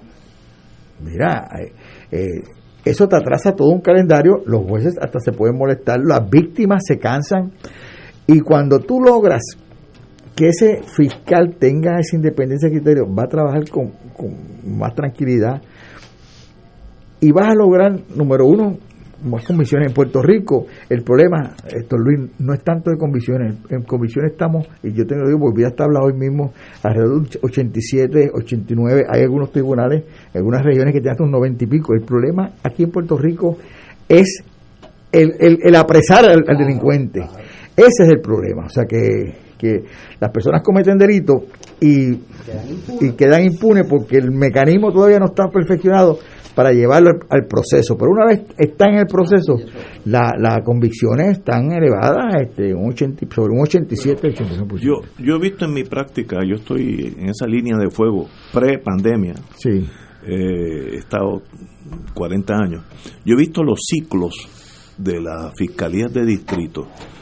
Hay épocas donde los fiscales de línea, los que están en los tribunales que chocan con nosotros, casi no tienen autoridad para hacer nada. Y es latoso porque entonces todo problema sencillo se torna una odisea y un caso que se puede dilucidar en dos días toma dos años, una cosa. Y yo he visto el ciclo contrario donde los, secretarios de justicia autorizan a esos fiscales de, de distrito y a su vez a los fiscales de línea a tomar decisiones, buenas y malas, se equivocan, todos somos humanos. Pero la gran mayoría de las decisiones son las, las normales, las que yo tomaría. Y eso pues eh, varía de, de, secretario a secretario. Eh, yo creo que es mucho más eficiente cuando los fiscales se sienten con el apoyo de su señoría y de los fiscales de distrito para tomar decisiones porque eh, yo digo, los fiscales de, de, línea tienen que ser jóvenes porque es un emocionalmente agotante. Yo cuando voy con mi caso, yo llevo el caso de Pueblo de Puerto Rico versus Juan Pérez. Pues un caso del cual yo me, paré, me preparé con él, estuve con él tres días antes de la vista, etcétera, y yo sé todo lo del caso. Cuando yo veo el, fiscal entrar allí con 14 expedientes, eso es agotante. Y lo hacen muy bien, tampoco estoy diciendo que no, no tengo grandes quejas. Pero wow, eh, y eso es mucho más fácil para este fiscal de línea si sabe que él puede tomar decisiones. Mira, y aquí los cuatro somos abogados. Cuando tú estás en un tribunal, tú estás viendo un juicio, sobre todo un juicio en su fondo, que tú tienes un cliente, ya sea lo civil o lo criminal, que te dice, licenciado, mire, yo confío en usted, eche para adelante, que independientemente del resultado, yo, yo estoy tranquilo porque sé que usted ha hecho su trabajo ese abogado o esa abogada trabaja con mayor tranquilidad. Pero si tú tienes encima un cliente y dices, ah, licenciado, si usted me falla en contra, le voy a dedicar una querella, voy a hacer esto. Y es igual que el médico, o sea, que si soy un médico operando sabiendo que le, que le van a dedicar una demanda porque está amenazado, pues todas esas cosas. Tú tienes es que, mucho más difícil. Sí, entonces hay, hay que darle ese, esa discreción al fiscal. Obviamente, la discreción te conlleva una responsabilidad. No, seguro, seguro. Porque yo te doy la discreción y te doy ese respeto, pero tú, pero tú me tienes que devolver ese, ese respeto para acá. Y estoy Y seguro. una comunicación, sí, sí, te lo digo sinceramente así. Yo creo que ya comenzamos a hablar con fiscales de distrito. Eh, ayer tuvimos la oportunidad de, de, de- de hablar este con un distinguido fiscal de distrito del área de Fajardo, así como hemos hablado con otras con otras fiscales y muchas personas en Puerto Rico. Y me parece a mí que yo, de hecho, yo voy a visitar, voy a visitar ahora cuando pase, pase estos meses, estos, estos días, pero mayormente para febrero o marzo, voy a visitar todas y cada una de las regiones judiciales para reunirme con los fiscales, con los empleados, para no solamente ver las particularidades de sus problemas, sino ver las facilidades. Que me dicen que si, hay problemas de, de, de, empleomanía, en términos de que no hay, no hay empleomanía necesaria, hay veces que hay dos fiscales o tres fiscales en, en una sola área. Entonces, eso hay que trabajarlo y hay fondos para eso. Entonces, yo creo que trabaja, en- comenzando con en eso, eh, en esas cosas este, que son indispensables, traba- eh, buscándole este, un entrenamiento, dándole independencia de criterio, respetando esa labor de un fiscal, yo creo que empieza se empieza a caminar el nuevo departamento con el que, como decía Héctor, yo sueño. En el campo civil, que ustedes bregan también, la mitad Sí. de los problemas de justicia son civiles y no son criminales. Mi observación, y yo no brego en esa área mucho, así que estoy hablando de lo que, lo que uno siente, es que la contratación a abogados fuera de justicia le ha quitado a los abogados civilistas de justicia, eh, me estoy exagerando, 30%, 40% de los casos, y hay algunos que sí, por su complejidad, si viene un caso de metalurgia, de aeronáutica, pues hay, obviamente hay que buscar abogados que sepan de eso. Pero los casos bobos, y un caso bobo, un caso, aunque sea de medio millón de dólares, un cobro de dinero un cobro de dinero, aunque sea 7 billones de dólares, eso no, no, no es ciencia. Pero yo he visto eh, abogados que eran civiles, privados, que en los últimos años ese renglón se ha ido creciendo y, y mientras más crezcan los abogados privados, menos casos hay en justicia. Así que eso es algo que usted tiene que No, mirar bueno. y examinar. Pues en este momento, en el Departamento Legal de los Civiles, la Secretaría de los Civiles, faltan alrededor de 124 abogados. Hacen falta. Sí. Pero Obviamente, no es que hagan falta, pero faltan. O sea, Sí. eh, y yo creo que pues estamos haciendo las gestiones para empezar a contratar 40, 50 para trabajar sobre ese eh, aspecto. En cuanto a la contratación, eh, nosotros estamos, eh, allí tengo una división de la, de, de una, de, la, de la Corte Federal, o sea, muy buena, pero que es que le hace falta más recursos, más personas, igual que la litigación en, eh, civil en Puerto Rico. Eh, tenemos distinguidos abogados y abogadas que trabajan también en algunos aspectos de la, de la, de la ley de promesa. Ahora, hay unos, de- hay unos casos en particulares, fíjate, eh, que más bien están relacionados con o aspectos de, la, en la, de derechos civiles que requieren mayormente un tipo de expertise que en estos momentos la división de otros no está, no está completa, así como aspectos laborales que están relacionados con empleados de la, de la propia eh, institución donde colocar abogados a ver esos casos Sí, sí. nos colocaría en un, en no, eh, nos, nos colocaría en un conflicto de interés institucional, O sea, y eso pues eso no se permite, pero sí estamos tratando de eliminar ya, por ejemplo, eh, se están haciendo, se dieron instrucciones para reclutar nuevo personal, alrededor de 50 personas más, eh, y en el próximo presupuesto, que ya lo estamos trabajando para tenerlo disponible en los próximos, eh, antes de que se vaya termine el mes, para el 21 de enero tenemos que tenerlo disponible, estamos trabajando eh, y presupuestando con todo eso en mente. Sí, yo definitivamente creo en devolver a los abogados este, de justicia el caso. Y te voy a decir una cosa, mira, es como lo- los mejores médicos en Puerto Rico salen de, la, de las facultades de medicina porque van a, allí practican. Entonces, de ahí salen. El mejor bufete que hay en Puerto Rico era, era este, el, el Departamento de, de- Justicia. La gente peleaba, los abogados peleaban por ir, por ir trabajar allí cuatro o cinco años y de, de ahí salían o montaban su práctica privada o se iban para bufete. Pero es bueno. Y estamos, vamos a hacer acercamiento con la Facultad de Derecho para que entonces identificar un talento que está saliendo para traerlos al departamento. Yo no sé cómo está esto ahora. Eh, ustedes tienen una sección que brega con el Tribunal Federal. Sí, está, todo entre los civiles, pero hay, hay litigios federales, litigios este, de los civiles estatales, y este, quiebra. Hay litigios federales brega mucho con, con derechos civiles que demandan.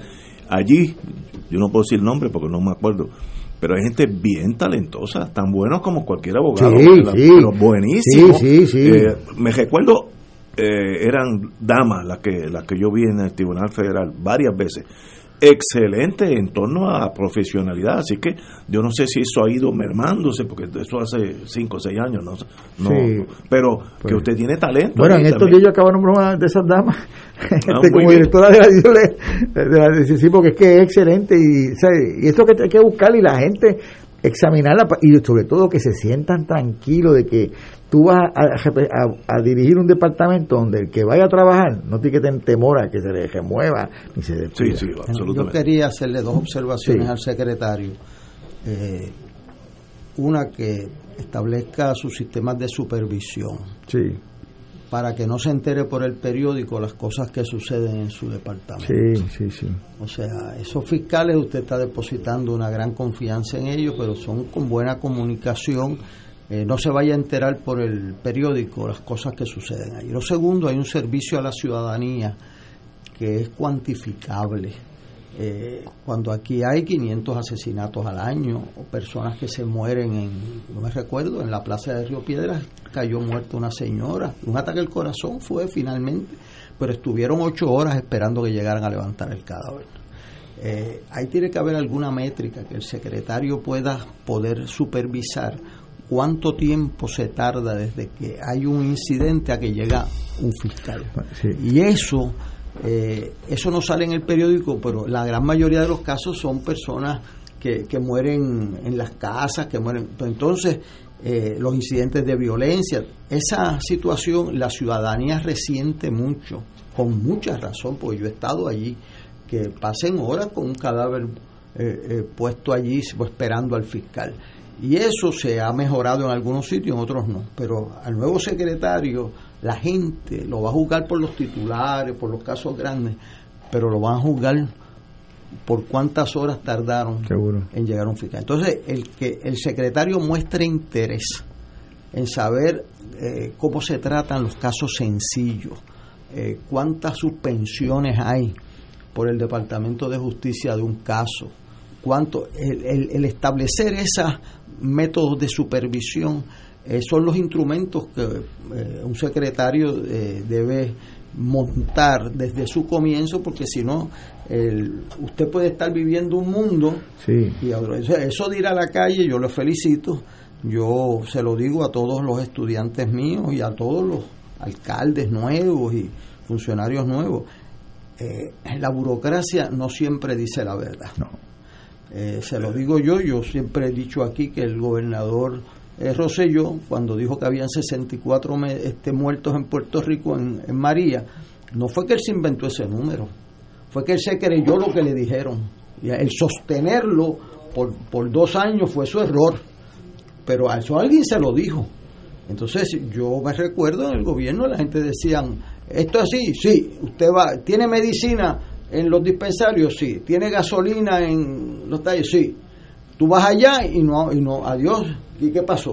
O sea que a veces no siempre dice la verdad completa. seguro. Y eso. Entonces, el que esté en la calle este, le da un sentido diferente y, con los oídos. Entonces, el staff de un secretario tiene que tener gente de diferentes procederes. Sí a un anterior secretario yo le dije, adiós, pero si todos los que están aquí son igual que tú, cuatro puntos, no bebe, no juegan domino, este no beben coñac no, no beben ah pues yo no estaba allí yo no estaba allí. este eh, entonces él creía que yo estaba relajando.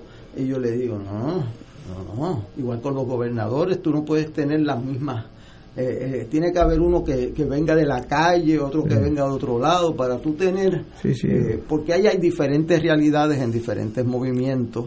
Y viene, usted coge un departamento en bien baja, ante el pueblo de Puerto Rico. En más, este, han votado una secretaria de justicia, le formuló cargo a la gobernadora. Este, la secretaria de justicia no opinó del código electoral, no opinó. Eh, o sea, ¿y, dónde estaba? Y déjeme decirle que eso hace, afecta la calidad de vida de este país. Eh, un secretario de justicia en que se pueda confiar en que no importa si lo votan a la larga, es mejor estar votado por causas nobles que estar permanente en el puesto entregando su independencia y su libertad. Así que yo le deseo que usted pueda establecer esa buena fe, que le establezcan mecanismos de supervisión. Seguro porque si la prensa lo coge usted este, con preguntas y usted no puede contestar de su departamento porque no sabe lo que dijeron el fiscal tal o lo que dejó a o las posposiciones que hicieron, usted no se entera, entonces la buena fe se la derriten ahí. Así que tiene que ser buena fe con buena supervisión y busque un staff que tenga del mejor talento del mundo académico al mejor talento de la calle este, y que conozca para que un secretario tenga los dos oídos, uno el talento más refinado y otro el talento de la realidad. Muchas gracias por ese consejo, lo estoy escuchando y lo estoy internalizando. Y, y, como, como el Departamento de Justicia, como dije al principio, es un barco de 1.400 marinos, usted tiene que tener, como dicen en el Navy, un first officer, una persona que está al lado suyo, de absoluta confianza. La tengo, la tengo. De, absoluta, ¿sabes? que ella no tenga que ni consultarlo, tiene que tomar decisiones, tiene que tener cinco o seis oficiales en, la marina que corran ese barco, porque si no, usted no puede micromanage esto a tomar todas las decisiones porque no hay 24 horas al día que le dé. Eso es imposible. Porque todos los días, cuando se abren los tribunales, cuando volvamos a la normalidad, hay 10 crisis a las 9 de la mañana y a las 11 de la noche de la de la mañana todavía quedan tres por Dios. Uno, usted no puede hacer eso. Tiene que tener alguien que usted diga, allí yo tengo a, José o Josefa y yo sé que ella va a hacer el trabajo. Eh, tengo una, una, que, una que es la Secretaría Especial, que es excelente, es mi confianza extrema que tengo en ella. Y eh, tengo otros ayudantes especiales, cada, cada uno, cada una, en sus áreas específicas donde ellas se reportan y diariamente hay ese tipo de conversaciones. Tengo unas excelentes relaciones con los demás funcionarios y con la fiscal especial, nos mantenemos en contacto. Y este es un área de continuo aprendimiento, tú estás aprendiendo continuamente. Yo, yo he visto también, estoy hablando un poquito demasiado, le paso esto ahora al otro secretario de Justicia, pero yo he visto también los ciclos de justicia trabajar con la estructura policíaca, Fiscalía Federal, FBI. Yo he visto ciclos donde han sido como una entidad unida y he visto ciclos donde ni se hablan. Yo soy abogado de amigos y tengo amigos, agentes del FBI, y ya algunos, algunos están retirados, etcétera Y ellos me han dicho, mira, entramos en un black hole donde las instrucciones es cero contacto con justicia. y hay otros años que es AGB, Así que eso depende de su señoría. No, ya nosotros ya eh, llegamos, este, y yo llamé al fiscal Muldrow para una reunión, este, no se pudo dar por unas con unas situaciones personales, pero ya la próxima semana vamos a reunirnos eh, cuando el, señor Muldrow pueda. Eh, pero yo creo que dentro esas conversaciones que están plasmadas en muchos acuerdos, en unos acuerdos mutuo entendimiento, tienen que darse, y es lo que estaba hablando ahorita el exsecretario este, Héctor Richard, es que el departamento de Puerto Rico necesita, y el pueblo de Puerto Rico necesita volver a creer en el Departamento de Justicia. y yo creo que como parte de ese, esa relación de respeto y mutuo trabajo, el Departamento de Justicia tiene que tener una función vital en el procesamiento de casos. Porque yo creo que eso eso es importante, porque si tú no si tú me dices cómo se opera, pero nunca me dejas operar, no. Ah, yo creo que debemos eh, por ahí es que va la conversación y yo creo que ese respeto mutuo se va a lograr este y porque es que mi deseo es que el departamento brille nuevamente, yo creo que, que esa es una forma adecuada para hacerlo. Compañero, sí. en, en la conversación surge que usted piensa que necesita otros recursos económicos y que el presupuesto que se está confeccionando pues debe contemplar eso. Em, yo pensando en la situación que existe en el país, que tenemos no solamente dos gobiernos, tenemos tres, tenemos la Junta de Supervisión Fiscal también, y que la Junta ha trastocado un tanto el proceso presupuestario en la medida en que no permite las asignaciones de línea eh, y es muy, muy reacia a trabajar con lo que son los destaques. Pero me parece a mí que una fórmula que puedes coadyuvar a, nutrir el Departamento de Talento Legal es que yo creo que en Puerto Rico cada agencia que existe o corporación pública tiene una división legal y tiene un sinnúmero de abogados. Y mi experiencia fue que yo pude traer al departamento casi toda la división legal del Departamento de Educación, casi toda la división legal de Hacienda y bastante de lo que era de carretera. ¿Por qué? Porque necesitan dirección en, esa, en esos eh, estamentos del gobierno.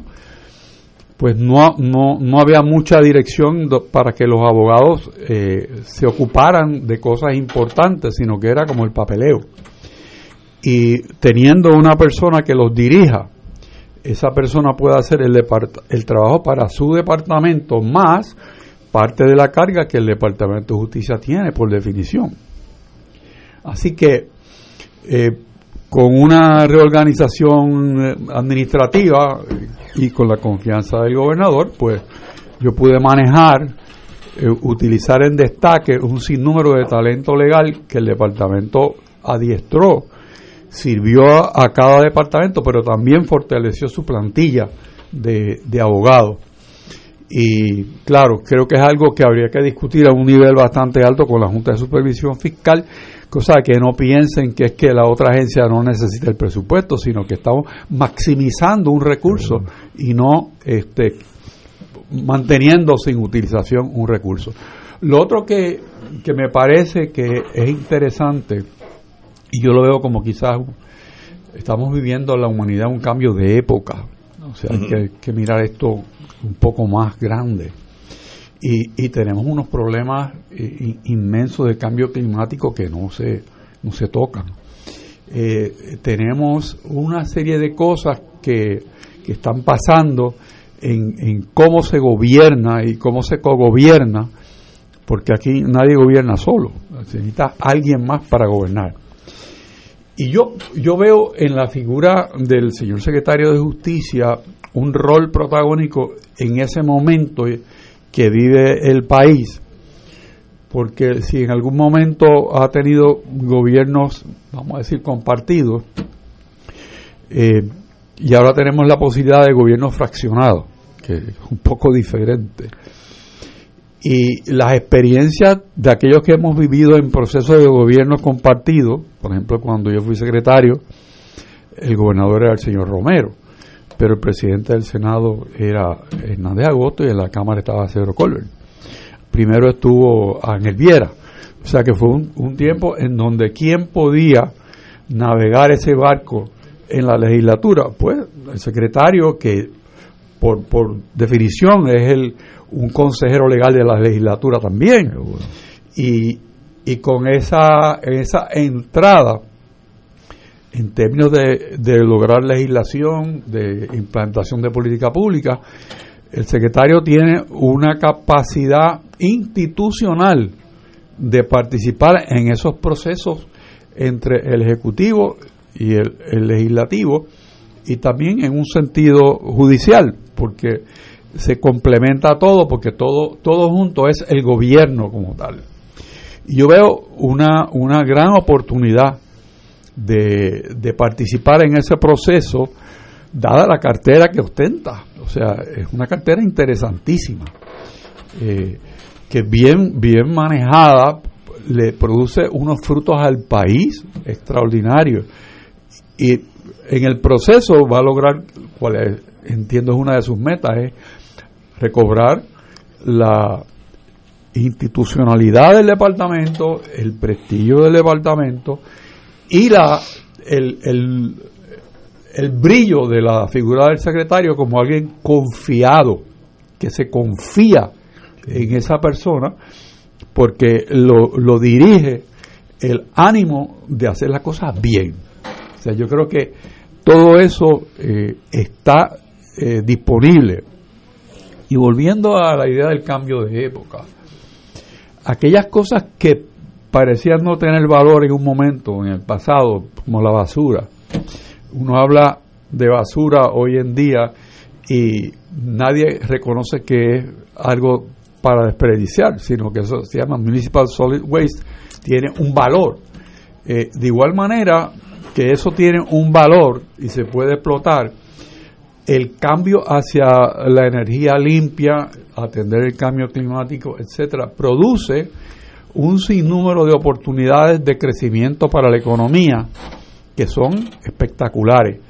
Si uno ve el, el plan del presidente Biden, reconoce desde el saque que el cambio climático son oportunidades de crecimiento de la economía de los Estados Unidos. Si cambia la manera de ver el problema y participa en la solución.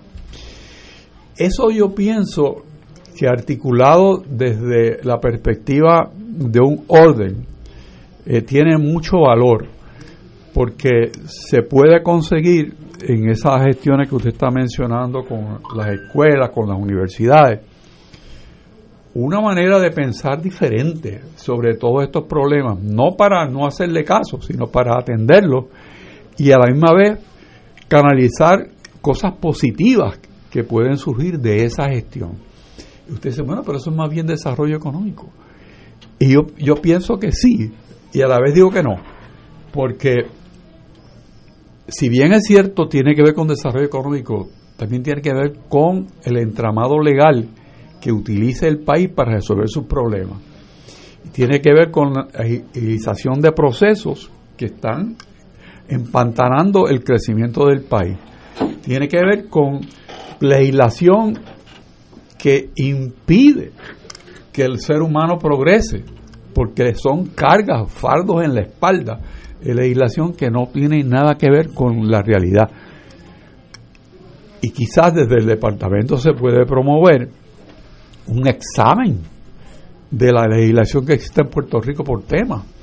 Algo que ha hecho en parte, por ejemplo, la, la Secretaría Auxiliar de Asuntos Monopolísticos en el ah, pasado. Sí, que, está trabajando muy bien. Que hace unos análisis espectacularmente buenos con los pocos recursos que se le han dado en unas épocas y producen cosas bien interesantes y tienen esa mezcla del derecho y la economía dentro del Departamento de Justicia. Bueno, que creo yo que es una mirada completa al momento en que vivimos y que a la vez eh, envuelve el departamento en cosas que por su razón de ser está envuelto, pero que normalmente no se le visualiza como esa gente que va a lograr cosas que viabilizan el crecimiento económico. Y el departamento es un tesoro, o sea, como yo lo veo, es un tesoro, porque tiene tantas y tantas y tantas herramientas que, que enamorarse de una sola nada más es un descubrimiento. son muchas áreas, muchas áreas. Miren, en el aspecto de monopolio se están ventilando casos donde han traído, han entrado millones de dólares al, departamento. Ahora mismo hay unos fondos también que se está trabajando para ver si podemos eh, comenzar un proyecto piloto. Nuevo. Estaba reunido yo con la, con la directora del departamento de víctimas de víctimas de delitos para trabajar con un proyecto para crear unas pequeñas casas de albergue para eh, víctimas de violencia doméstica con fondos federales, este, con fondos que generan de, de, de, de las multas y sentencias en los casos criminales. Todo eso, pues, se hace a través del departamento. Podría significar ingreso al departamento, pero es un elemento de cambio social. Y yo creo que eso es otra otra otra visión que se le debe dar al departamento para que además de ser un departamento que coloque eh, que procese a las personas criminalmente busque desahogar los derechos de las personas eh, y sobre todo de las víctimas de, delitos así que estamos trabajando con eso yo como estoy aprendiendo cada día que pasa y me gusta mucho lo que para para finalizar, porque el tiempo Sí, ya seguro. su asistente me hizo una señal amenazante. no, estoy exagerando. ¿Qué va a ser del futuro del NIE? Bueno, el NIE, este, se- Ahora mismo está en la policía. Sí, está en la policía, pero se está el gobernador de Puerto Rico en su plataforma, pues está- tenía planteado de que el, el NIE pasara al Departamento de Justicia. Yo personalmente creo en eso porque Yo también. en la medida que, ¿Y yo? tú, que, que tú tienes el NIE en el departamento, tiene una supervisión más directa y el NIE va a investigar y, y, el- y la agencia este más, más capacitada para investigar este funcionarios este y cierto tipo de delitos del Departamento de Justicia. Totalmente de acuerdo. Eso fue un error integrarlo a la policía. Por ejemplo, ¿cómo el NIE, siendo parte de la policía, va a investigar alguna célula de crimen Sí, dentro de la policía? sí, No, es no, imposible. Primero, ¿dónde guardan los documentos, etcétera? Porque físicamente, de noche la gente puede entrar y, y ver las cosas. Así que hasta físicamente hay un problema. Así que yo creo que, bueno, no sabía que el gobernador había indicado eso. De- eh, Yo creo que eso es una buena idea. Nunca debió haber salido de justicia, pero a lo hecho pecho, ya es tiempo que regrese. Eh, y señor Pues secretario Domingo, un privilegio tenerlo aquí. Sí, yo quiero dar las gracias a todos. Qué- este, qué bueno es estar así. Y, y me alegro, me alegro de verlo y compartir con ustedes. Este, y de verdad que para mí ha sido un honor casa. venir aquí. y, y, y lo que necesito fue cruzado, de más está decir que estamos a sus órdenes. No tiene- tenemos que hacer una, una, ay, estoy pensando en inglés, date. No, no, una- cita. una cita ni una No, llamada. Cuando necesite estar aquí, está aquí, porque usted representa una de las ramas importantes del gobierno de Puerto Rico. Nos afecta a todos, todos los días. Así que eso sí que es importante, que funcione. Bueno. Privilegio tenerlo aquí, señor secretario. Gracias y me despido del público que, nos, que escucha este distinguido programa y gracias por la oportunidad. Un privilegio aquí. Vamos a una pausa, amigos. Fuego Cruzado está contigo en todo Puerto Rico. Cómprame un sistema solar y escúchame aquí en Radio Paz. Todos los viernes a las 4 y 30 de la tarde. Te espero para que me cuentes tus inquietudes acerca de placas solares con baterías. Comunícate conmigo. Soy Luis Enrique al 787-536-7938 de Solar Store. Cómprame un sistema solar. En Oro 92.5 FM, Radio Paz 810 y el Canal 13 estamos trabajando a tono con la emergencia que en estos momentos está viviendo Puerto Rico. Estamos ofreciendo nuestros servicios al máximo con el personal disponible según nos permitan las circunstancias. Si tiene un mensaje para ofrecer a sus asociados, clientes o personal, solo tiene que llamar al 787-349-7949. 787-552-0825 y nuestros empleados le comunicarán al personal de ventas para atender su necesidad. A nuestros clientes estén en comunicación con su ejecutivo o ejecutiva de ventas que continúan ofreciendo sus servicios como de costumbre. Recuerden los teléfonos 787-349-7949 y 787-552-0825. Buenos días familia. Es la casa a la que siempre puedes llegar sin invitación. A las 10 de la mañana, Judith Felicie es tu anfitriona para conversar sobre medicina, psiquiatría de niños y adolescentes, artes, derecho, valores y fe. Todos los días por Radio Paz 810 AM. Buenos días familia, donde una conversación parece demasiado corta. Buenos días familia, de lunes a viernes por Radio Paz 810 AM. Fuego Cruzado, el programa de más credibilidad en la radio puertorriqueña, es ahora la tribuna abierta de análisis noticioso, con diversas perspectivas que exploran el trasfondo de lo que acontece a diario y cómo nos afecta. Escucha Ignacio Rivera y sus panelistas invitados de lunes a viernes en Fuego Cruzado en transmisión diferida a las 10 de la noche por Oro 92.5 FM. Radio Paz te ofrece el mejor motivo para levantarte temprano y disfrutar el comienzo de un nuevo día de lunes a viernes con Enrique Liboy y Radio Paz en la mañana. La dosis perfecta de noticias, deportes y éxitos musicales de todos los tiempos, humor y curiosidades, calendario de actividades y tus peticiones musicales por el 787-300-4982. Conéctate con el 810 AM de lunes a viernes con Enrique Liboy y Radio Paz en la mañana. Fanático del deporte, la mejor información y el mejor análisis lo escuchas los sábados a las 2 de la tarde por Impacto Deportivo con Javier Sabat y el más completo elenco en deportes por Radio Paz 810 AM y en las redes sociales Facebook Impacto Deportivo Radio PR Twitter e Instagram Impacto underscore Deport juntos impactando el deporte nacional. Y ahora continúa Fuego Cruzado.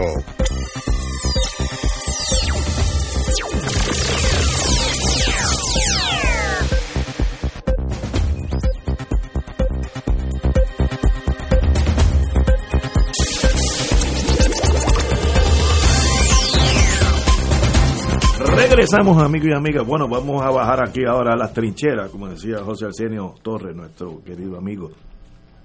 Eh, don Ricardo Rosselló, hijo, no, don Ricardo Rosselló, punto, ex gobernador, eh, ha, ha, tenido, hoy sale en la prensa indicando varias cosas que son interesantísimas.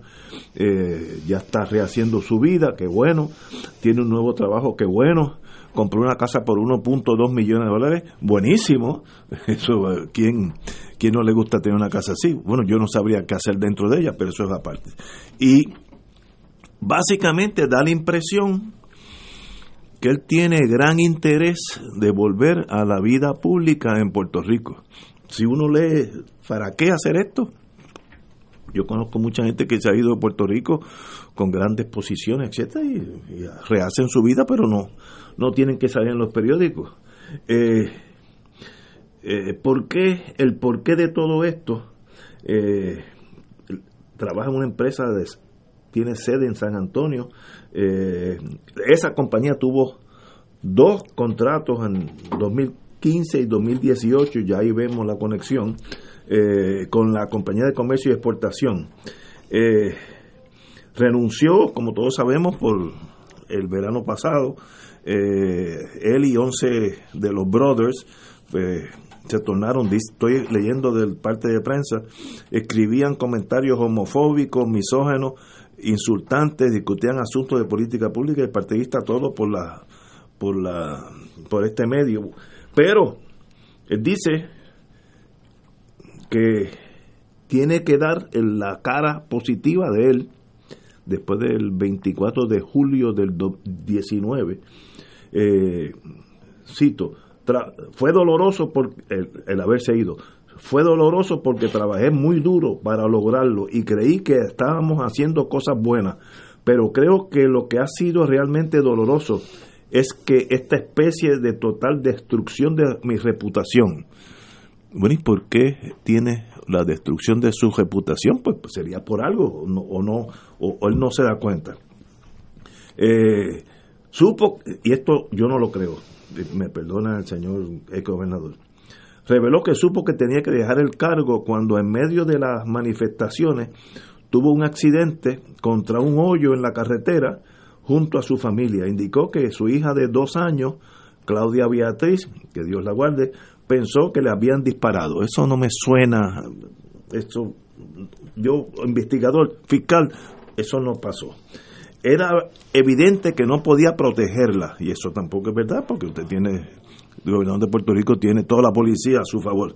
Eh, y sabemos, él dice, no busco que la gente piense que, ya sabe, soy un regalo de Dios para el mundo, pero tampoco espero que me vean como lo contrario, añadió, etcétera, etcétera. Ah, y dice que sufrió el desorden PTSD de los, de los soldados, Post-Traumatic Stress Syndrome, por todo lo que pasó. Me imagino que eso no fue ningún una experiencia para alguien que no había tenido muchas muchas peleas en combate, pues eso habrá sido bien traumático, eso lo creo. Eh, él quiere mostrar el otro lado de la historia. Nadie en inteligencia se aprende, nadie es loco, ni nadie hace nada a cambio de nada. ¿Cuál es lo que estamos viendo al ex gobernador para salir hoy con esto que está, rehacer su vida, demostrarnos a nosotros todo lo que hizo bueno, etcétera, etcétera. ¿Por qué, don Héctor? Bueno, alguien que invierte el dinero que él invirtió en conseguir una entrevista en el New York Times. Exacto.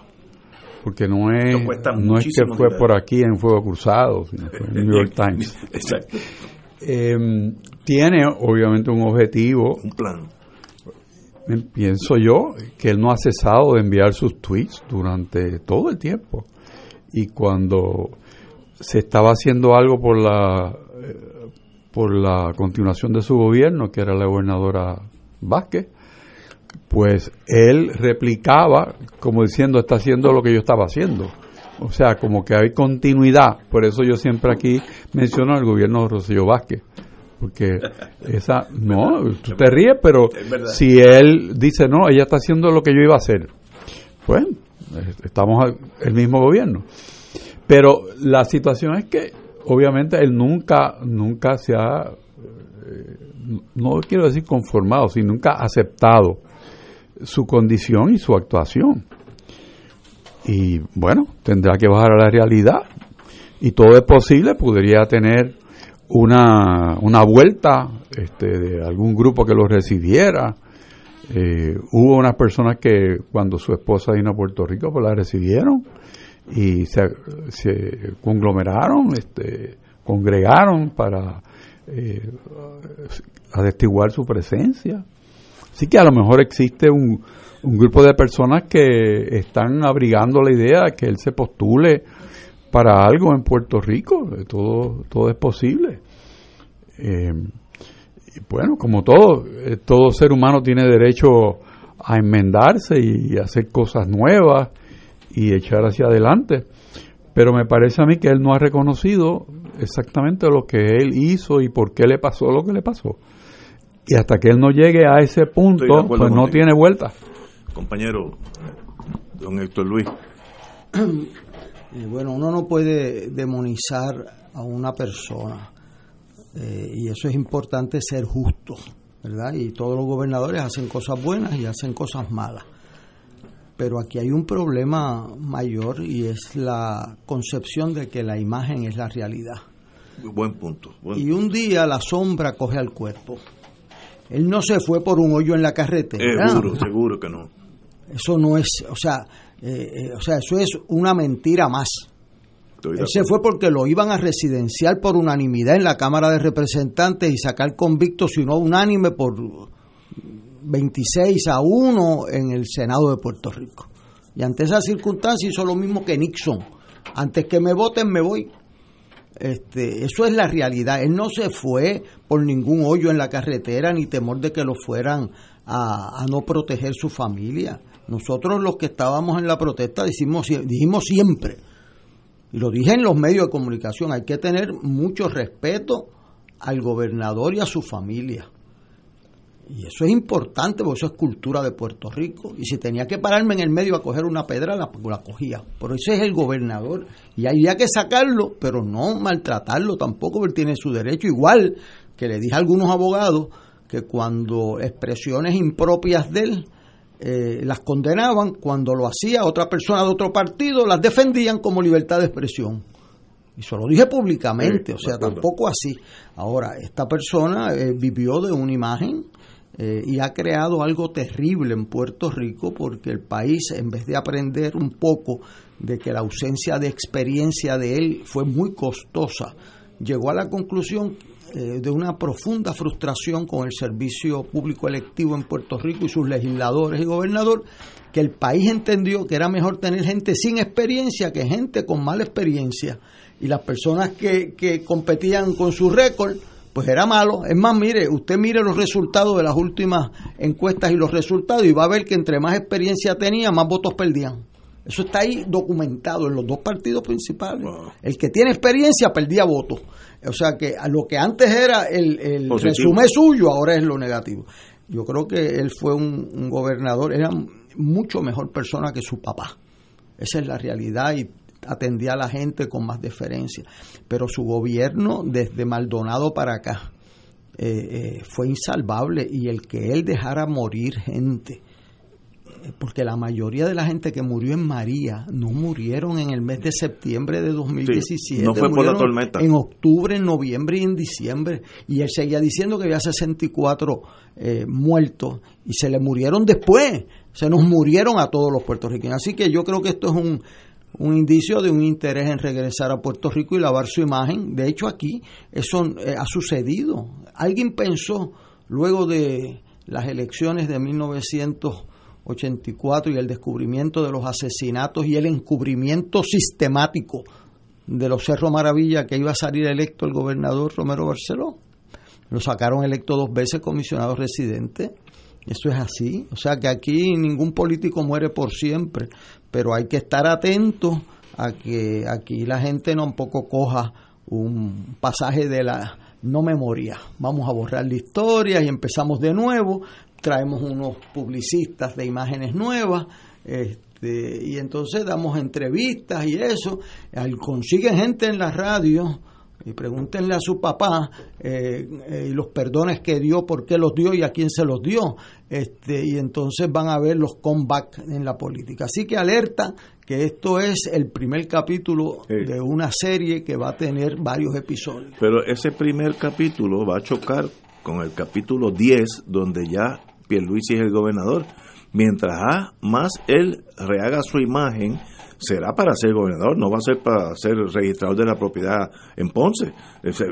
La posición que él aspiraría, la lógica, es la misma que dejó para rehacer su imagen. Pero hay una persona del mismo partido que ya es gobernador, así que tendría que dejar que se fuera o perdiera elecciones, etcétera. Él está haciendo eh, su movida sutil, como tú dices, es el primer capítulo, eh, para volver a aspirar eventualmente a la gobernación de Puerto Rico. Y uno nunca sabe porque la, vida es da vueltas, pero obviamente él dejó una estela negativa. Eh, ese chat que yo lo tuve en, casa, ya lo voté, eh, donde se referían a las mujeres de, la, mujeres varias de la forma más despectiva posible en blanco y negro cuando uno de los brothers dijo que qué bueno por los buitres porque nos no solucionan el problema de, ciencia forense, todo eso está ahí. Ese tipo de personas debiera, por buena persona que sea y arrepentido que esté, no tengo problema con eso, debería volver a tener la gobernación de Puerto Rico. Yo creo que sería una locura nuestra, una locura este que mañana Trump se rehabilite y lo nombramos nuevamente presidente mire, por buena persona que sea y por rehabilitado, los tiempos eh, tienen su, la historia tiene, eh, es, bien dura con aquellos que le fallan a la historia, bien dura, severa a veces, y yo creo que este es un caso donde no, no, no veo solución, bueno, veo un plan, no sé hasta dónde llegará. Un plan, plan. Un, un plan del plan, como te acuerdas. el mensaje del mensaje.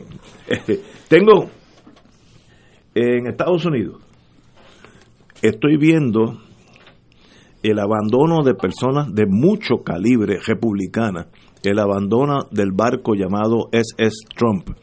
Eh, Mitch McConnell, que es de los republicanos de más prestigio y más poder en Estados Unidos, ya se separó de él y dijo que si hay que cuenten con el voto de él para, para el impeachment, el residenciamiento. Me sorprendió porque eso es de los generales del equipo Trump, de los generales. Eh, cuando todos los generales del Joint Chief of Staff firmaron una carta diciéndole básicamente no cuente con nosotros un golpe de Estado, nosotros respondemos a los civiles. ¿Y por qué en la historia de los Estados Unidos jamás había pasado eso? Pues esta gente dice, lejito, lejito, ya tú estás loco. Y también personas que tal vez el compañero Rachel conozca. Liz Cheney de Wyoming eh, dijo que votaría para la residenciamiento. Ah, votó. Este, Diez votaron eh, de República. Y también hay otro por aquí que se me. Eh, no, no, lo tengo, pero que ha habido varios. Minority Leader Kevin McCarthy de California. Minority Whip Steve Scalise de Luisiana. bueno, pero se está quedando solo, esa es mi apreciación, ¿por dónde voy? Yo no creo que él se está quedando solo. Eh, Trump tiene una estructura eh, informal o formal de gente que lo apoya Y en la Cámara de Representantes es vergonzoso que tenga la cantidad de gente que tiene apoyándolo. Eh, y hasta hace unos días lo que están ahora cambiando la programación porque le conviene cambiarla, le estaban cantando loas. Este, así es, que es que los dictadores generan unas lealtades bárbaras. bueno, pero Bárbaras. por eso es que los Joint Chiefs of Staff están diciendo lo que están diciendo. La, el, el perímetro de, de esa inauguración Chacho, que lo está haciendo el servicio secreto está blindado, no va a haber casi público. Hay 20 mil guardias la, nacionales. 20 la- Attorney General de, de Michigan dice que no puede mantener la seguridad de la capital, eh, ni el Capitolio. Eh, o, sea que, No, este, estamos- que estamos ante una situación muy, muy compleja, muy fluida también. Y me parece a mí que De verdad que ha sido. hay, hay, hay que hablar todas las cosas que son importantes en una días. democracia para poder pasar este, este trago. Pero dentro de la locura hay algunos que aún más locos. Mike Pompeo, el secretario de Estado, ha dicho públicamente hace una hora que Trump debe dársele el Nobel de la Paz Mundial por su ejecutoria en estos años. Digo, pues, o Mike Pompeo está loco, o el loco soy yo. No, no, no, no hay posibilidad de. ¿Cómo? Son dos, dos mundos diferentes. Sí, sí, sí. Es, es que los dictadores generan también lealtades absolutas, ¿no? Por cierto, para eh, precisar una, nos queda un una minuto y medio. información, el, el portavoz de los republicanos, Kevin McCarthy, eh, no votó a favor del impeachment. Ah, ok. Di- dijo que él estaba en contra del impeachment, aunque aunque el presidente era responsable de lo que había pasado. Ah, Muy bien, O sea, está bien, está- o sea, le, le dio el discurso en contra del presidente y el voto a favor de él. muy bien. Bueno, y Pompeo quiere darle el premio Nobel, pues entonces el confundido soy yo. No, no, tal vez el problema soy pues, pues, increíble. Señores, pero tenemos que irnos. Mañana será jueves, estaremos aquí siempre a las 17 horas y muy agradecido nuevamente con el señor secretario de Justicia. Nos regaló una hora de su tiempo. Eh, es un rayo de esperanza en esa agencia que Héctor Richard quiere tanto y que todos nosotros la necesitamos. Así que eh, muchas gracias, señor secretario, nuevamente. Bueno, amigos, hasta mañana.